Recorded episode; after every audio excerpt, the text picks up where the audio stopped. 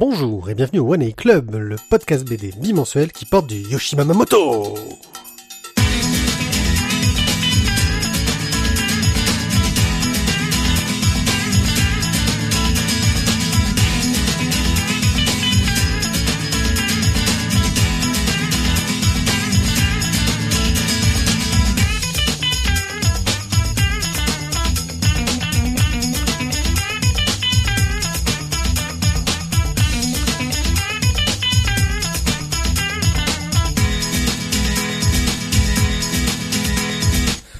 Bonjour à tous, euh, nous sommes ici pour un One A Club, votre émission qui parle de BD, une émission qui sera assez particulière car une émission à l'ancienne qu'on refait chez moi. On s'est, on a été exproprié de chez Tizak. Ah, pas, non. Non, non, pas à l'ancienne comme ça. On a été donc exproprié de chez Tizak et nous ne sommes que deux, euh, moi-même, One A Pied, votre hôte, ainsi que Thio. Salut Thio. Hello Tu fais trop bien le mec qu'à la pêche alors que t'es trop malade. Ouais, love. Non, c'est pas ça. Ah merde, c'est Tizak ça. Non, c'est Isaac qui chante. Si tu veux, tu peux chanter et prendre sa place pour l'émission. Euh, je pense que tout le monde s'en fera une ouais. joie. Je suis trop Ouais. Pour cette émission qui n'est pas enregistrée en direct, euh, nous avons un programme assez chargé. Et là, je me retourne en portant mon micro parce qu'en fait, euh, mon programme est derrière moi. Nous avons du Express. Nous allons parler de trois bandes dessinées qui en sont au tome au moins numéro 2. Euh, Pour nos chroniques, nous allons parler de Gung Ho, de Ratafia, le tome 6, de Seul, le tome 8 et de la Révolution des pinceaux. Notre carte blanche sera sans doute, si nous avons le temps de l'enregistrer d'ici là, consacrée à Vendry qui viendra de nous, nous parler de la situation de sa maison d'édition Warum Vraum. Et la splash page sera consacrée à Charlie Neuf. On enchaînera avec du online. Et enfin, un hors-sujet bien particulier que je vous ai concocté car oui, oui, oui, je fais de la culture, je fais autre chose que de lire des bandes dessinées. Je pense qu'on a à peu près fait le point, ça va, euh, Thio? Nickel. Hein, toi, toi, t'as la pêche, tu te fais menacer de mort, euh, t'as la patate, euh, tranquille. tu bois du rhum, euh, on est à fond, on a des cookies et du citreur, Ouais, j'ai vomi, c'est bon. Les conditions Je suis idéales. hyper content. Ouais, on est super content. Les conditions idéales pour euh, commencer un podcast, surtout qu'on vient de se revoir la classe américaine, et ça, c'est bien. Express. En express, nous allons commencer de suite avec Master Keaton. Master Keaton, pour ceux qui ne s'en souviennent pas, c'est cette... euh, En fait, c'est dur de définir son métier. C'est un ancien agent secret. euh, Ah non, c'était pas ça. Il y avait des mecs qui avaient foiré la dernière fois qu'ils en avaient parlé. Oui, c'est pas un ancien agent secret, ça Non, va, c'est un c'est- ancien commando C'est ça, du, du, du SAS. Du SAS, voilà, du SAS, ça... Qui n'a... ouais, enfin bon, je vais, je vais faire une sorte de jeu de mots bidon, mais on oublie. Oh, rien à voir avec Voilà. Monsieur De Villiers. Qui est professeur euh, maintenant euh, d'histoire et archéologue, mais qui bosse aussi pour une euh, société d'assurance euh, pour aider à trouver les, les fraudes et machin chose. C'est un enquêteur pour société d'assurance. Ouais. Tome 3 dans la continuité totale des tomes précédents, c'est-à-dire euh, des enquêtes euh, en une ou un ou deux chapitres euh, plutôt bien foutus, plutôt sympathiques, plutôt intéressantes, qui montrent un peu la, so- qui s'intéressent un peu à la con- euh, condition de la société d'un point de vue géopolitique et compagnie de l'époque, hein, c'est les années 80, euh, ce qui est assez rare euh, pour une BD japonaise, je trouve. Euh, Si tu le dis. oui, non, moi c'est l'impression que ça me donne. Enfin, en général, euh, il s'intéresse beaucoup au Japon, mais euh, aller s'intéresser. Enfin, tout se passe en Europe quand même. Euh, Il y a rien qui se passe au Japon. On n'est pas dans un lycée, dans un lycée avec des écolières avec des mini jupes et, Ouais, et enfin, tu vois ce que je veux dire. c'est vrai. Euh, donc, euh, bah, et de temps en temps des petits passages un peu plus intimistes où on s'intéresse euh, à l'historique du personnage, à son passé, à sa famille. Euh, euh, franchement, c'est super bien fait. C'est des super bonnes histoires. Oui, clairement. Et, euh, et... et ça nous plaît toujours autant. Voilà. Donc, euh, Master Keaton de Naoki Urasawa. Ah, voilà, Euh, c'est Urasawa en fait. voilà. C'est ça qui nous plaît toujours autant en fait, c'est Urasawa. C'est Urasawa, ouais. euh, je pense qu'on est vendu. Et je pense qu'en plus, pour ceux qui peuvent avoir du mal avec les récits à rallonge, euh, qui est un des défauts d'Urasawa, j'aurais tendance à dire, euh, je pense que Matt Manga va un jour venir nous parler d'Urasawa et nous dire du mal d'Urasawa, parce que lui, il aime pas. Ah ouais. ouais. Euh, Master Keaton est quelque chose de très particulier pour ceux qui aiment pas ce côté à rallonge où il va rajouter de chapitres, etc. Où on a plein de petites histoires un petit peu indépendantes et c'est vraiment très très rafraîchissant et sympathique. C'est plus très rafraîchissant, c'est plus très sympathique, même si c'est très très bien, c'est invincible, nous en sommes au tome. 11, toujours invaincu. Voilà, et nous continuons à suivre euh, les milliers d'histoires de ce jeune super-héros dont le père euh, s'est avéré être un super-héros qui en fait était un criminel infiltré par une race extraterrestre qui veut dominer l'univers et qui bosse pour une société qui s'est rendu compte que de temps en temps il, il pactisait avec les- le mal pour essayer de sauver le monde et lui ça lui plaît pas et il a un petit frère qui est un, ex un extraterrestre parce que son père euh, il- C'est accouplé avec une race d'insectes. voilà, qui euh, vieillit très très vite et qui donc est déjà beaucoup vieux et qui lui, euh, par contre, au niveau de la morale, c'est pas trop ça encore. Je vais à peu près résumer. C'est bon. Ah, Je- si, t'es obligé de parler de sa Sa copine. atomique Eve. Voilà, il était avec, mais il était pas avec, mais il était avec, mais il était pas avec. On est dans un truc d'ado quand même. Euh, c'est bien résumé. Et là, il est re avec. C'est ça, hein, je crois qu'il est avec là. Là, ouais. Euh, et il est en train de finir le lycée, et donc euh, il commence à réfléchir à son avenir. C'est bon. Il veut devenir journaliste, non? Ouais, ou pigiste euh, dans un, dans un magazine. Enfin bon, euh, série de super-héros très classique, euh, mais très très bien foutue, euh, qui n'a pas peur de faire du gore, euh, Oh. du, du, du bien violent quand même. Euh, C'est-à-dire que quand il y a de la baston et qu'il se fout des pains, enfin en gros t'as le gars le plus fort du monde qui fout un pain à quelqu'un. Euh, Il lui arrache la tête. Il lui arrache la tête, voilà, c'est ça. Euh, toujours euh, là, en gros, il y a une histoire, c'est que le gros méchant a envoyé euh, des invincibles de plein d'autres dimensions pour aller euh, fracasser notre monde à nous, et donc tout le monde commence à détester invincible. Euh, je crois que j'ai à peu près résumé. C'est qu'en fait, on retrouve aussi un ennemi de, de, de, d'Invincible. Euh, Anton Levy. Ouais, ou Armstrong. Ou. Armstrong, attends, j'ai le doute. Armstrong Levy. Armstrong Levy, c'est ça. Angstrom. Angstrom. Bah oui, Angstrom. Angstrom. Ah, Angstrom Ah, avec un rond sur le dessus. C'est ça, Langstrom. Voilà, euh, un souvenir Très- lointain. ouais, un souvenir lointain, c'est, c'est, c'est quoi ça C'est la... Je crois que les- tout le monde s'en fout en fait. Non, non, non, non, non, c'est la distance Je te laisse réfléchir. Moi, je- entre deux atomes ou un truc dans le style de chimie. Enfin, c'est tout petit quoi. Ouais, ça c'est tout. Je crois que c'est un truc comme 10-6 ou 10-25, 5, hmm, 10-52 mètres, enfin un truc microscopique quoi. Non, parce que microscopique c'est micro. Enfin bon, on s'en Non, en fait, on s'en fout. foutrait. Ah tu vois, je t'avais dit qu'on s'en foutait. Et donc euh, oui, qui a envoyé tout ça, ils ont profité pour faire un méga crossover avec tous les personnages de chez Image parce que Robert Kirkman est rentré euh, chez Image. Je me demande si c'est pas à ce moment-là d'ailleurs qu'il est rentré officiellement chez dans, dans les têtes pensantes de chez Image, qui est devenu un des grands chefs d'Image Comics. 10 moins 10 mètres. Pas mal. Donc euh, s'il est pas devenu, bah, ça fait zéro mètre. Pardon. Euh, donc s'il est devenu une des têtes pensantes de un chez Image. nanomètre. Oui, non, mais ça va. De chez Image Comics. Euh, et donc, on se retrouve avec Savage Dragon, euh, les personnages de Rob Liefeld, les Youngblood, euh, des personnages de tous les sens, euh, qui sont juste là pour se faire démonter la gueule par les Invincibles. Ce qui est drôle, c'est qu'en plus, ils se font tous démonter la gueule par les Invincibles des autres dimensions. Et bien sûr, ils doivent enchaîner les conséquences de tout ça. C'est très bien foutu, c'est très sympa, c'est Invincible. Euh, c'est une série vraiment à suivre si vous voulez vous intéresser aux super-héros de gens qui, portent des costumes moulants euh, et qui se tartent sur la gueule. C'est très bien foutu, c'est très abordable, ça vaut vraiment le coup de commencer cette série du début parce que franchement, euh, pour le moment, Kirkman arrive à se renouveler constamment, je trouve, et à garder de l'intérêt pour tous ses personnages.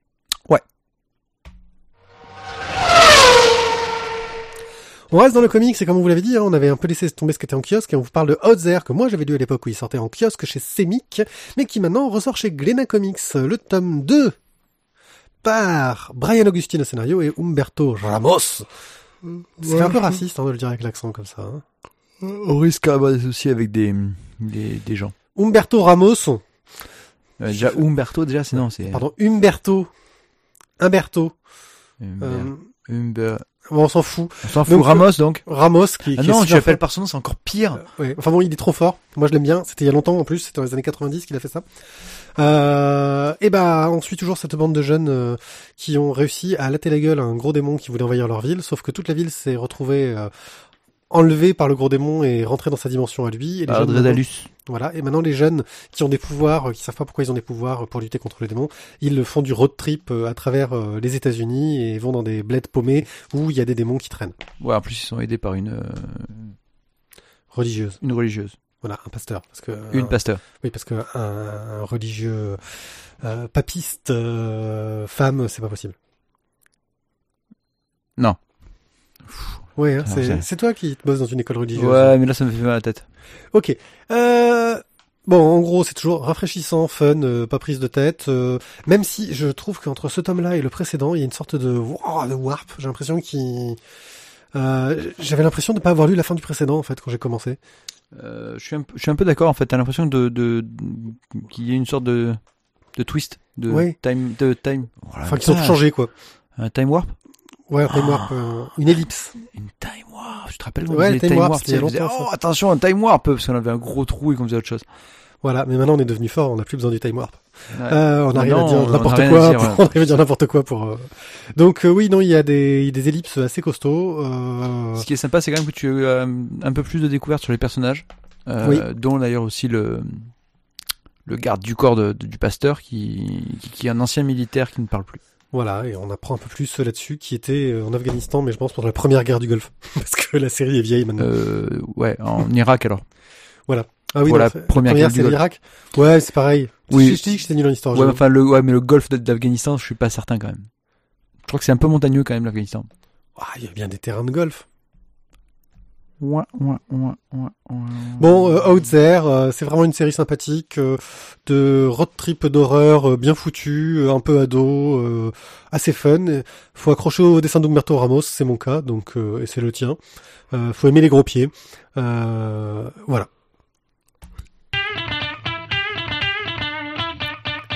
Ouais, mais il y a pas que les pieds quand même, il y a des trucs bien aussi. Ouais. Enfin bon, c'est bien quoi. Ouais. Gung Ho. Gung Ho est une bande dessinée de Fun Comment et Fun. Là, je vais pas y arriver. Et Carter, et Kartsberg. Et ouais, on va dire ça. Et Kartsberg. Euh, le tome 1 s'appelle Brebis Galeuse. C'est chez les éditions Paquet. Nous connaissons ces auteurs car nous avons déjà chroniqué une bande dessinée qu'ils ont faite, euh, dont j'ai complètement oublié Les le- chroniques des immortels. Oui, merci. J'ai vu un moment de, de doute dans tes yeux. Ouais, et parce qu'en fait, je me suis dit, c'est peut-être pas ça, mais si, c'est si, c'est si, la, c'est c'est, c'est l'arsenal, non? L'atelier. euh, L'atelier et l'Arsenal, voilà. Euh, moi, j'avais déjà connaissance de cette BD parce que quand je suis allé euh, il y a deux ans à Angoulême, j'ai rencontré euh, le dessinateur qui m'avait montré les planches de travail de ce truc. On avait même fait une interview que je n'ai jamais mise en ligne, honte à moi. Il te parlait en quoi aussi? C'était de l'anglais. On arrivait à se comprendre, hein, mais entre mon anglais pourri, euh, c'était pas évident. En tout cas, ça va être un moment très sympathique. Et j'avais vu ces planches qui, quand je les ai vues sur son iPad, qu'il était en train de me les montrer, j'ai fait wow putain. Et je crois qu'on peut commencer à parler du dessin. Euh, Non, on va peut-être, peut-être faire le pitch quand même d'abord. Hein Qu'est-ce que ça Euh, raconte Alors le pitch, euh, nous sommes donc euh, dans une société, on va dire un, pas futuriste pour un brin. On a juste eu l'impression qu'il y a une sorte de grosse maladie qui en fait a détruit le monde. Enfin, il y a des monstres qui ont. Il y a des monstres en, dehors et, euh, et des villes qui survivent avec euh, bah, des gens qui essayent de, de...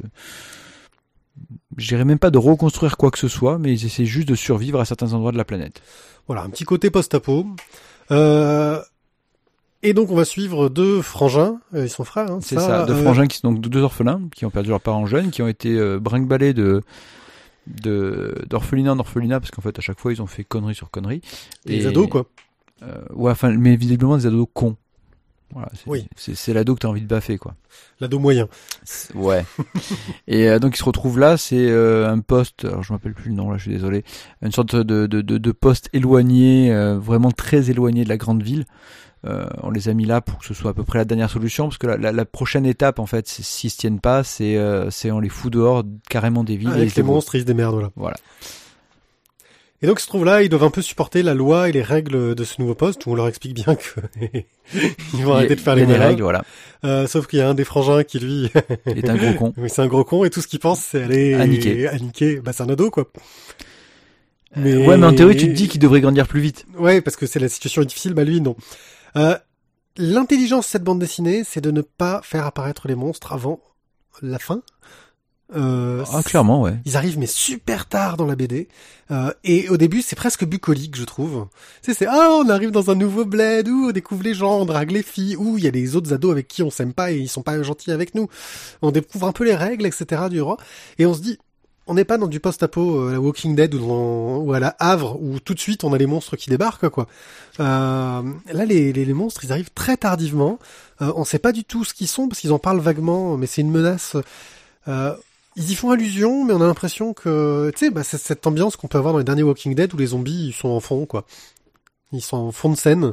C'est pas très très grave, c'est pas ce qui est important. L'important c'est de s'organiser euh, pour vivre entre nous.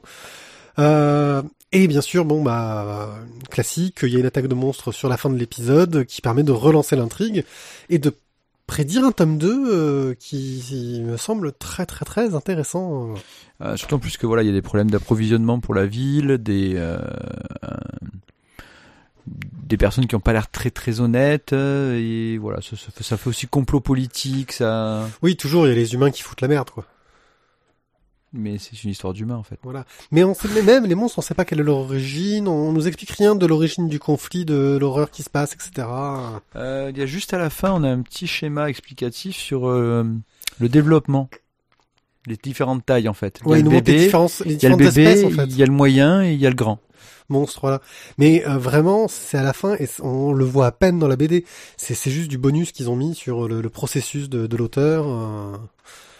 Euh, voilà donc scénario euh, bien foutu pour le genre donc on est clairement dans du récit initiatique d'ado hein. Euh, mais traité intelligemment et en plus où bah je trouve que la fin de l'album donne vraiment envie de voir la suite Ouais. et puis il y a le dessin voilà Alors c'est c'est c'est pas évident à, Alors, euh, on avait on avait déjà parlé du dessin dans Chronique des Immortels où euh, il y avait un travail vraiment sur euh, la couleur. Euh, on est dans de la couleur où il pose la couleur en direct en fait, hein, euh, principalement. Euh, c'est vraiment des aplats de couleurs qui sont posés avec de la texturée. Il y a de la texture dans ces aplats. Euh, et dans Chroniques des Immortels, c'était très sombre. Là, on est dans quelque chose de super lumineux. Euh, c'est d'ailleurs ce côté qui, qui fait étrange pour une histoire post-apo. Ouais. C'est très coloré, c'est très lumineux. La nature a vraiment repris ses droits sur le monde, on a l'impression. Euh, et on nous parle de monstres, mais euh, enfin moi, tu vois, quand je vois ces planches, etc., je me dis, bah ça va, euh, ça a l'air cool comme endroit. Et, et les monstres, quand ils arrivent, n'en sont que plus terribles. Et puis les monstres, ils sont tout blancs en plus. C'est des mm, sortes de créatures au pelage blanc. euh. Donc euh, on est loin de, ce côté euh, sombre qu'on peut avoir euh, souvent dans les récits d'horreur. Et c'est très efficace, ça marche très très bien. Clairement. Vraiment chouette. Voilà, c'est très dynamique, vraiment une bonne histoire, bien bien intéressante, palpitante. À voir. À voir le tome 2, ça je pense ça peut, ça peut être une, une très bonne série en devenir quoi. En plus, on a 80 pages, on en a pour son argent. Il y a Oui. 5 tomes de prévus, donc euh, ils savent où ils vont. C'est déjà ça. Euh, J'attends la suite. Euh, pour info, euh, l'éditeur, alors je sais pas si c'est encore valable, avait lancé un concours pour s'amuser à écrire la chanson de Gungo. Oui, j'avais vu ça. Donc euh, ça peut être assez rigolo si vous êtes compositeur, si vous voulez vous faire plaisir, et vous voulez se faire un délire. euh, euh, comme ils disent euh, les auteurs, ça vous aidera à vous faire connaître. J'espère que vous serez payé si vous êtes sélectionné et que vous gagnez. Non, c'est pas ça. Hmm, ouais. Enfin voilà, Gung Ho chez des éditions Paquet, le tome 1 par Van Kement et Van Eckartsberg, qu'on prononce sûrement très très mal. Nous en voudrons pas. Ratafia, le tome 6. Alors, Ratafia est une série dont je n'ai lu que le tome 6. Euh, J'avoue que j'ai... Euh, Potier, Pilé, Salcedo s'appelle Fitzcarrald... Fitzcarraldis Dies Fitzcarraldies. Fitzcarraldis, ouais. Ouais, c'est le tome 6. Euh, C'est très étrange. très étrange. Ça, ça n'a pas changé. Ah, si, par contre, c'est un truc qui a changé. Et ça, ça fout les nerfs. La tranche. La tranche a changé. Mais putain de vous, elles étaient toutes rouges, toutes jolies. Et là, d'un coup, eh ben, il y en a une noire. T'as pas vu la planche de... Comment elle s'appelle? An- euh, Hannibal Lecter? Non. Animal Lecter non. de Libon. Bah, Animal Lecter de Libon, c'est une bande dessinée qui sont sorties au format paysage, en petit format tout du long. Et sur le dernier tome, ils l'ont fait en format euh, cartonné standard et ils ont fait un strip en disant ah ah ah, c'est les lecteurs qui, c'est les collectionneurs qui vont râler. Voilà. Et j'ai trouvé ça trop drôle. Mais c'était pour toi. Si tu connais pas Animal Lecter, je te recommande. C'est c'est très très drôle. euh, C'est vraiment du trashage sur les lecteurs de bande dessinée dont nous Mhm. faisons partie. Et à quel moment c'était drôle? Ah ouais, tu t'es reconnu dedans là. Ok. ça Ouais, reconnu bon, dedans, alors, donc euh, Ratafia. Alors pour euh, juste euh, vous, vous vous vous resituer l'histoire, nous avons eu d'abord une euh, une première euh, série de quatre tomes euh, qui était donc euh, l'histoire du de l'arrivée du nouveau capitaine sur euh, euh, bah, le capitaine Ratafia d'ailleurs. Je crois. Oh là, Oh là oh là. Je sais pas, moi j'ai pas retenu le nom des personnages, hein. je te dis, je suis arrivé au milieu de la série. Bon, enfin bon, euh, le capitaine a perdu euh, le bateau euh, au jeu, donc un nouveau capitaine est arrivé, à peu près complètement barré, euh, qui leur propose donc de de- de- d'aller chercher donc des trésors, Parce que le but de tous les personnages de cette série, si j'ai bien compris, c'est l'or. la thune, la caille, quoi, l'oseille. Ouais, C'est un peu des nains, quoi. L'or, l'or, l'or. Bon, et donc pendant quatre tomes, il va les mener en bateau euh, avec Jeu de mots, humour. jeu de mots, humour, calembour, il y en a plein, ça en est bourré, plein de références. Euh, des fois, c'en est limite presque presque indigeste parce qu'il y en a trop. C'est trop riche au niveau du langage. Et ça fonctionne toujours autant, même sur le tome 6, où euh, donc on a fini cette histoire de chercher des trésors. Là, ils veulent construire un opéra. Et Ils veulent le faire dans la jungle. Ils veulent le faire dans la jungle, alors du coup ils ont besoin du meilleur chanteur du monde. Euh, et il va devoir donc faire une, ils vont faire une sélection d'ailleurs des gens. Et c'est en plus, enfin il y a des, oui niveau référence, là il y a une référence à un film euh, dont j'ai oublié le nom, mais c'est connu. euh, L'acteur et le réalisateur manquaient pas de s'entretuer non-stop. Non, euh, surtout c'est que l'acteur, c'est l'acteur était, enfin il était complètement barré. C'était réalisateur aussi. Kinski, Oui c'est ça. Klaus Kinski. Klaus et- Kinski et, et le réalisateur, je me dis, je sais pas, c'était le mec qui voulait faire traverser le, le bateau, euh, ah, enfin. Voilà, enfin j'ai pas vu, mais bateau dans la forêt amazonienne. Bon, on est un peu dans la, c'est, c'est vraiment inspiré de ça, plus euh, des délires avec les castings musicaux qu'on peut avoir. Euh, alors, moi je connaissais pas du tout cette série. Je suis arrivé en cours de route, donc tu te dis toujours en démarrant sur un tome 6, euh, Thio m'a assuré, non mais tu peux y aller, c'est bon. J'ai fait, bon d'accord, je me lance. Euh, alors, c'est scénaristiquement, au niveau de l'écriture, super bien foutu. C'est d'une très grande richesse au niveau de l'humour, euh, bourré de références et de vannes non-stop. Euh, en fait, c'est la BD sur laquelle on a le sourire tout du long et puis de temps en temps on rit. Ouais. Ce qui est déjà énorme en soi. Enfin moi je suis je suis un rabat-joie hein, quand je lis des BD. euh. Et, et le pire, c'est que ce- bon, le tome 5, moi j'avais trouvé moins bon. C'était c'était une aventure qui s'était passée en Asie, moins moins péchu. Le tome 6, on retrouve un petit peu de la, de la grandeur et de la, la je sais pas, j'arrive, la niaque tu vois, que t'avais au début, mais les quatre premiers tomes sont absolument fabuleux. Et je vais te les piquer parce que parce que je me suis je l'ai dévoré ce truc. Ça se lit euh, vraiment c'est ça se lit super bien quoi. Euh, c'est à recommander. euh. Ouais, Mais c'est mais c'est complètement débile. hein. Là, je, je pense que voilà, pour des amateurs de jeux de rôle, pour euh, c'est c'est- ça peut être une bonne base, hein. Au niveau du dessin, on est sur un dessin euh, très bizarre en fait. Hein. Les personnages ont un côté simiesque, euh, très caricatural. Ouais. Euh, bah en fait, c'est ça qui est, ça fait presque raciste. Les blacks, ils ont vraiment une tête de singe quoi dans cette BD. Euh, oui, oui, je pense qu'ils ont dû être à la limite d'avoir des soucis, mais euh, mais mais les pirates font font tête de pirates quoi. C'est vraiment une belle belle bande de bras cassés quoi. Oui, donc ils ont tous des têtes de cons en fait. C'est hein. c'est voilà, ils ont et puis ils sont tous aussi débiles les uns que les autres, que ce soit donc Romuald qui est en fait le le second du bateau, euh, que ce soit le le mousse qui qui qui qui nettoient le pont. qui nettoie le pont avec des tongs. Enfin, ouais, il y a tout. Il y a tout qui, qui est complètement Voilà barré. une galerie de personnages super fun. Euh, voilà, moi je pense que ça, Ah oui. ça passe très bien. Une Et tête- la femme du capitaine. Qui Oui. est présente à bord du bateau aussi. Je me souviens plus de la femme du capitaine dans le dans la BD. Bah, la femme du capitaine, ça porte malheur, les femmes. c'est- Ah oui, je bon. Quoi qu'il en soit, euh, oui j'ai raté un gag là. Je... Peut-être que c'est les tomes précédents qui me manquaient pour euh, l'apprécier. ou- ben voilà. Bon, euh, Ratafia, très très très bonne série euh, de pirates fun, pas prise de tête, euh, un, un- un bon divertissement si vous voulez vous faire plaisir et voilà. C'est bon, C'est bon. on passe à la suite. Je suis en train de me dire que du fait de pas avoir Tizak euh, et qu'on a appris à avoir un certain rythme dans nos Ouais, chroniques, en fait, on va torcher l'émission en On- 12 minutes. ouais, ça va être une émission assez courte. Euh, on va quand même vous parler du tome 8 de Seul, les arènes de Gazzotti et Vellman, toujours chez Dupuis. Euh, On peut commencer par une alerte spoiler, alerte spoiler. Si vous n'avez pas lu les premiers tomes de Seul, arrêtez de nous écouter. Ouais, vous passez directement à la suite. Euh, faites attention quand même sur sur les les les, les timecodes que donne Pied sur euh, Sur les, sur les, sur les émissions parce que des fois c'est un peu foireux en fait. hein. Ah bon? Sur- bah, Sur la dernière parce que justement euh, sur la dernière émission on m'a dit que je n'écoutais pas assez et donc euh, j'ai eu euh, j'ai eu une heure et demie à perdre dans ma vie et je me suis écouté.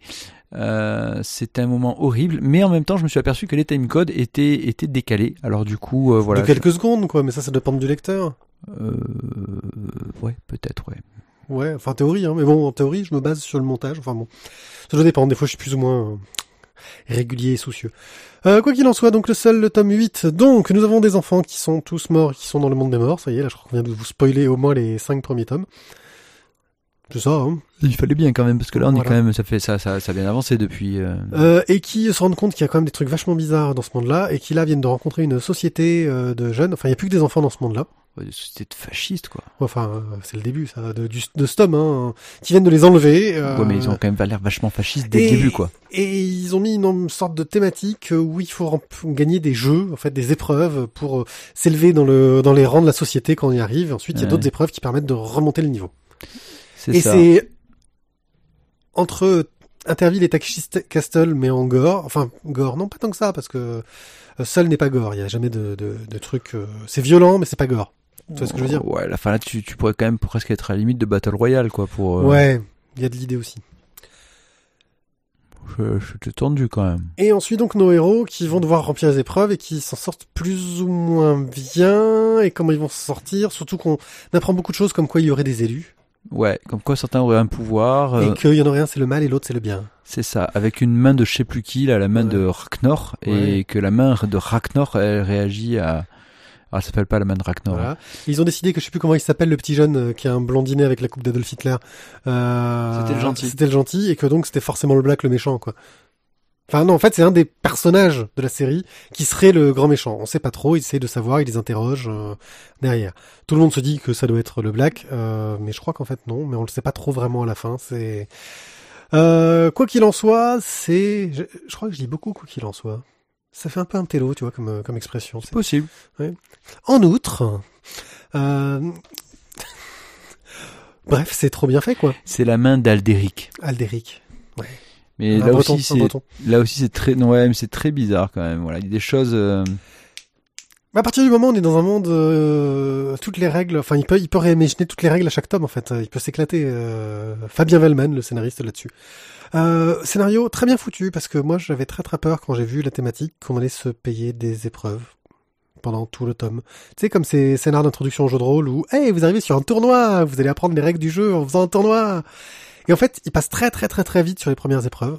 Mais vraiment euh, en mode super speed pour vraiment s'intéresser à l'intrigue, à l'évolution des personnages euh, et à l'évolution de son histoire. Ce que je trouve très intelligemment fait. Euh, c'en est presque à se dire euh, parfois que ah j'aurais bien aimé voir un peu plus de l'épreuve. Comment ça s'est passé, tu vois. moi, je t'avoue que du coup, l'avancée dans l'intrigue générale me, me, me, me dit quand même que bon, allez, on, on passe les épreuves et on voudrait en savoir davantage. Oui. Parce que c'est, c'est, c'est un scénario à secret, que, qu'il y a des personnages, tu sais, ouais, moi je les trouve un peu quand même méchants et fascistes, mais euh, bon, peut-être que tu, tu peux me dire qu'en fait, non, en fait, ils vont pour le bien du monde. J'ai des doutes, mais, mais voilà, ça fait corruption, ça fait, ça fait complot, euh, et ouais, finalement, c'est, c'est vraiment excellent. Et c'est des enfants, c'est ça aussi. Et je trouve que les personnalités des enfants sont assez bien, assez réalistes, parce que dans ces enfants-là, on a des ados, enfin pré-ados, qui donc peuvent avoir un raisonnement à peu près cohérent euh, et, tenir, et tenir la route. En plus, leurs hormones apparemment parlent pas trop encore. C'est l'impression que j'ai. Hein. Euh, donc ils sont, ils arrivent à avoir des raisonnements euh, cohérents et crédibles. Et puis en a des mômes, bah, des tout petits quoi, qui qui, qui sont tout petits, qui, qui comprennent pas, qui ont besoin d'être rassurés, qui, enfin des, des, des, des bébés, on va dire entre guillemets. Euh, et un fou psychopathe avec des couteaux partout, euh, qui les accompagne aussi le maître des couteaux. Ouais. Euh, c'est très bien foutu. Euh, on va pouvoir parler du dessin de Gazzotti, qui ne dessinera pas à Soda euh, le tome suivant, mais c'est pas grave. Qui continue à dessiner seul. Euh, ouais, mais surtout Gazzotti, enfin, il a été remplacé sur Soda. Oui, bah j'attends le prochain tome où ce sera pas Gazzotti, qui arrivera un jour peut-être. Ah, ouais. Donc, Donc le dessin, euh, bah écoute, au bout du, enfin, au bout du tome 8, euh, je dirais euh, fidèle à ce qu'il a fait sur les 7 premiers tomes, c'est-à-dire du, du, du bon, du très bon. Hum, C'est du... comment on pourrait classer ça? C'est du semi-réaliste, un côté cartoon qui permet de bien exagérer les expressions des personnages, mais suffisamment réaliste pour bien montrer la tension et Avec un peu des personnages grosses têtes. ouais. Mais c'est des jeunes, donc il y a ce côté grosse tête qui permet de, de- aussi de les caler euh, dans leur âge. Ils feraient des têtes plus petites, on penserait que c'est des adultes. Hum. Euh, euh, un trait dynamique, un storyboard plutôt bien foutu, efficace, euh, c'est agréable à lire. Travail de couleur un peu lumineuse toujours, moi c'est ce que je regrette un peu sur cette série. C'est un peu flash, ouais. Donc des fois, ça, ça mériterait peut-être d'avoir des passages qui sont beaucoup plus... euh, beaucoup plus sombres. Voilà, c'est le seul regret que j'aurais à faire, euh, mais je trouve que pour une série jeunesse, euh, elle prend pas les jeunes pour des cons, elle a assez peu de défauts, et en plus, elle marche aussi bien avec les adultes. Oui. Voilà. Seul le tome 8, Les Arènes, par Gazzotti et Vellman. On n'a pas dit c'était pour qui tous les trucs depuis le début, tu vois, on le Si, fait euh, vraiment à l'ancienne. Si, si, si, si, moi j'ai dit que euh, Ratavia c'était pour les fans de jeux de rôle. Ouais. Euh, Gungo, euh, moi je dirais c'est pour les fans. euh, en fait, quand vous voyez la, la couve, c'est pour les fans d'Avatar. Ouais. Bah, c'est le méchant d'Avatar. Ah ouais. Eh les gars, on est plus au Kansas ici. Oui, effectivement, mais c'est, j'ai oublié beaucoup de choses d'Avatar. Euh, et seul, ouais, c'est pour. Et seul, euh, euh, bah si vous avez des soirées à tuer, seul. Ah ah ah ah ah. Bah, écoute, je fais ce que je peux avec ce que j'ai la soir. hein. Bon, j'improviserai un truc que je mettrai dans le programme. Hein, on est. Ah ouais, tu refais comme ça à l'ancienne où tu changes les mots, tu Euh, fais des. Allez, c'est quoi tes mots pour seul? Deux mots pour le Oh, scénario et pour le putain, dessin. ah, attends, on revient à l'ancienne. Euh, alors le scénario pour seul, euh, fascisant, euh, et le dessin intervillesque. Dessin intervillesque. C'est des vachettes. Ah, y a- ah, ah oui, mais dans ce cas-là, ça ferait deux mots ou même trois, tu vois, intervillesque sans vachette. Ah, c'est Ouais. bon. Euh, ouais, bon, moi je, ah, je passe à la suite. Ah non, non, non, non, c'est quoi ça? Tu, tu as balancé le T'as truc. trop hein, du bol que mon appui sur le bouton est foiré, donc Il maintenant a je sais voulu me couper avec le jingle. Ouais. Euh, alors seul mes deux mots euh, pour le scénario euh, en impro total, euh, je dirais euh, euh, fluidité, car on a beaucoup de fluidité dans le récit et l'avancée de l'histoire malgré ce côté d'épreuves qui sont pas Mm. forcément faciles à faire. Et hum, Non, puis puis il y a, il y a beaucoup d'eau aussi quand même, c'est assez fluide quoi. oui, il y a de l'eau effectivement en plus euh, sur l'épreuve finale. Et au niveau du, du, du dessin, euh, je dirais euh, limpide. Quoi? Je m'en sors bien. C'est Pourri. c'est clair, efficace. euh, Ah, voilà. c'est Hein, pourri, c'est quoi? bon. Je vais balancer un jingle. Je t'emmerde. Revolution. La révolution des pinceaux. Avec un accent espagnol, ça, ça le fait. De Giuseppe Busquets et Pere Meran. Chez Diabolo Edition. Diabolo Édition, parce que là ils sont en français maintenant. Oui, voilà. Euh, la révolution des pinceaux, c'est une BD euh, piège. Parce qu'on voit la couverture, Ah ouais, on alors- fait « Wow, putain !» C'est ça. En fait, t'as la couve, tu te dis, oh, ça déchire au niveau du dessin. Alors euh, juste je le dis, euh, c'est un comment euh, C'est un service de presse. Hein, je, on vous précise pas toujours quand c'est des services de presse ou pas. Ça c'en est un. Et j'ai vu la couverture, j'ai fait wow putain. Et j'ai vu que c'était quand même marqué hein, sur le communiqué de presse que c'était du noir et blanc, mais j'ai fait wow putain quand même. Ouais. Euh, puis bon, la thématique avait l'air intéressante, etc. Euh, et puis en fait, quand on ouvre dedans, le style graphique n'a rien à voir. C'est très bien quand même. Hein, euh, ne nous faites pas dire ce qu'on n'a pas dit. Mais la couverture elle déchire et ça mériterait presque du grand format parce que c'est un petit format. Euh, on est dans un format un peu plus petit que du format comics. Ouais, mais si nous mettaient ça en grand format, on aurait été encore plus déçus. Oui, parce que là, pour le coup, le dessin en noir et blanc aurait peut-être pas aussi bien passé non plus. Ouais, là, euh, Euh, la révolution des pinceaux. Euh, on est dans un 18e siècle fantasmé. Ça, c'est 18e Fin 18e euh, Oui, fin Ouais. 18e, oui, c'est ça. Oui, oui, fin 18e. On est dans un 18e siècle fantasmé. Ça y est, en train d'essayer de choper les dates et tout. C'est toi l'historien ouais, du mais en fait non. Là, je suis, je suis, je suis à l'ouest. Très bien, je suis meilleur en date que toi aujourd'hui, c'est trop bien. Euh, et donc on se retrouve à suivre des auteurs de BD dans un 18e fantasmé, c'est ça qui est vraiment hallucinant, et qui bah, ont du mal parce qu'ils essaient de trouver des mécènes pour vendre leurs trucs, et ils font du feuilleton, et c'est la galère. Et en gros, bah, euh, les auteurs se sont amusés à nous replacer des auteurs de bande dessinée dans le 18e. Et c'est complètement euh, une approche super intéressante. Euh, en gros, globalement, les problèmes sont pas très différents des problèmes que peuvent avoir les auteurs de BD maintenant. Censure, euh, exploitation. Délai trop courts. euh. Ouais, voilà, c'est ça. Sauf qu'il y a des mécènes qui sont prêts à payer Aussi, très et très cher. aussi, et aussi euh, du, du travail gratuit. Oui. Ah, au fait, il me faudrait une couve. Tu me l'as fait, hein, en plus. Comme Ouais. ça, ça te dérange pas? Allez, c'est cool, merci. Une couve qui déchire, on- on l'a dit déjà, je crois. Ouais. Euh, et donc, bah, on va suivre un peu euh, le problème qu'il y a, c'est que euh, il y a un des auteurs de, euh, du groupe qui fait la connerie de faire une caricature euh, d'une personnalité très influente et, et qui le paye de sa vie. Il va le payer très, très, très cher. Parce que la personnalité va provoquer un duel, va embaucher Le meilleur duelliste. Et bah, l'autre, il a pas les moyens de se payer un bon duelliste et il sait pas se battre.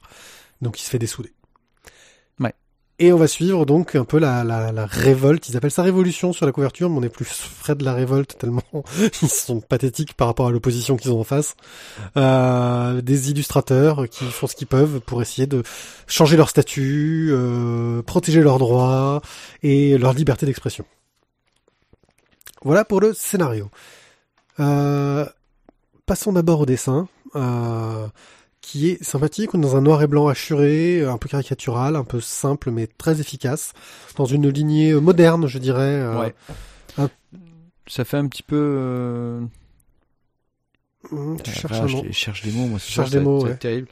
Euh, ça m'a fait penser moi un peu à du du, du club et, et voilà. Euh, L'auteur de. du pod, enfin à des trucs de de de de, de, de- ouais merde. Voilà. Voilà, t'es perdu. Bon, ben voilà, ça fait penser à des trucs qu'on pourrait trouver. Ça ressemble à des trucs qu'on connaît, c'est trop bien. C'est voilà, euh, c'est c'est Moi, ça m'a fait penser un peu à Chambre Obscure. Euh, ouais, euh, par exemple. Donc, mais en noir et blanc. euh, Il y a un peu ce côté-là. euh, donc, on avait déjà parlé de Chambre Obscure, qui était très, très, très, très, très bien. Ah, du Chazot aussi, sur certains points, mais en plus cartoony dans le style. Euh, voilà, c'est bon, je t'ai trouvé des noms euh, qui te semblent convenir. Ouais, ça ça marche bien. Voilà, euh, c'est bien foutu, c'est efficace. Bon, globalement, on est souvent sur un damier de, de 2 sur 3, euh, mais de temps en temps, euh, il se permet de modifier un peu la mise en scène euh, pour euh, pour y aller. Enfin, moi, je j'ai passé un bon moment euh, graphiquement. euh, ça sert très très bien le propos. C'est sombre quand il faut. C'est sombre quand il faut. On a des personnages qui sont très clairs quand les personnages discutent entre eux. On a juste vraiment le personnage par euh, par case euh, Voilà. qui un- avec un- une alternance euh, pour avoir la discussion. C'est très efficace. Euh, je trouve que le discours est bien mené. C'est intéressant. Il y a du il y a du dynamisme. Euh, il y a pas beaucoup de temps mort. C'est euh, ça reste quand même un euh, une histoire qui est qui est simple, qui est bien menée. Il n'a pas choisi de nous mettre 40 000 euh, euh, personnages ou de nous faire des rebondissements à deux balles. Simple, efficace, concis. Voilà. J'ai pas trouvé, euh, juste en aparté, j'ai pas trouvé les défauts que je pouvais trouver souvent sur les, j'en ai déjà parlé plusieurs fois. euh, Sur les traductions, ouais. Diablo Edition. J'ai pas trouvé euh, ces défauts-là, peut-être aussi parce que c'est un sujet un peu moins pointu que le jeu de rôle ou Lovecraft. Euh, euh, ce qui est rigolo, c'est sur la quatrième couverture, il y a une critique de Alvaro Pons, mais Alvaro Pons, personne ne le connaît chez nous, donc euh, c'est c'est comme si tu disais euh, un grand roman Stephen King, tu sais, comme t'as sur les couvertures de romans, bah là t'as un grand roman Alvaro Pons. Tu vois, tu, tu fais, ouais, super. Euh, mais la ouais, critique mais, mais, mais dans sa famille, il était très connu, quoi. Voilà. Euh, Tu vois, regarde, ça, c'est un gars, il était, il est super connu. Et juste avant, en fait, il était, il était totalement inconnu, en fait. totalement connu avant d'être super connu. Euh. Scénario. Il faut qu'on fasse un petit peu de scie musical. de scie musical.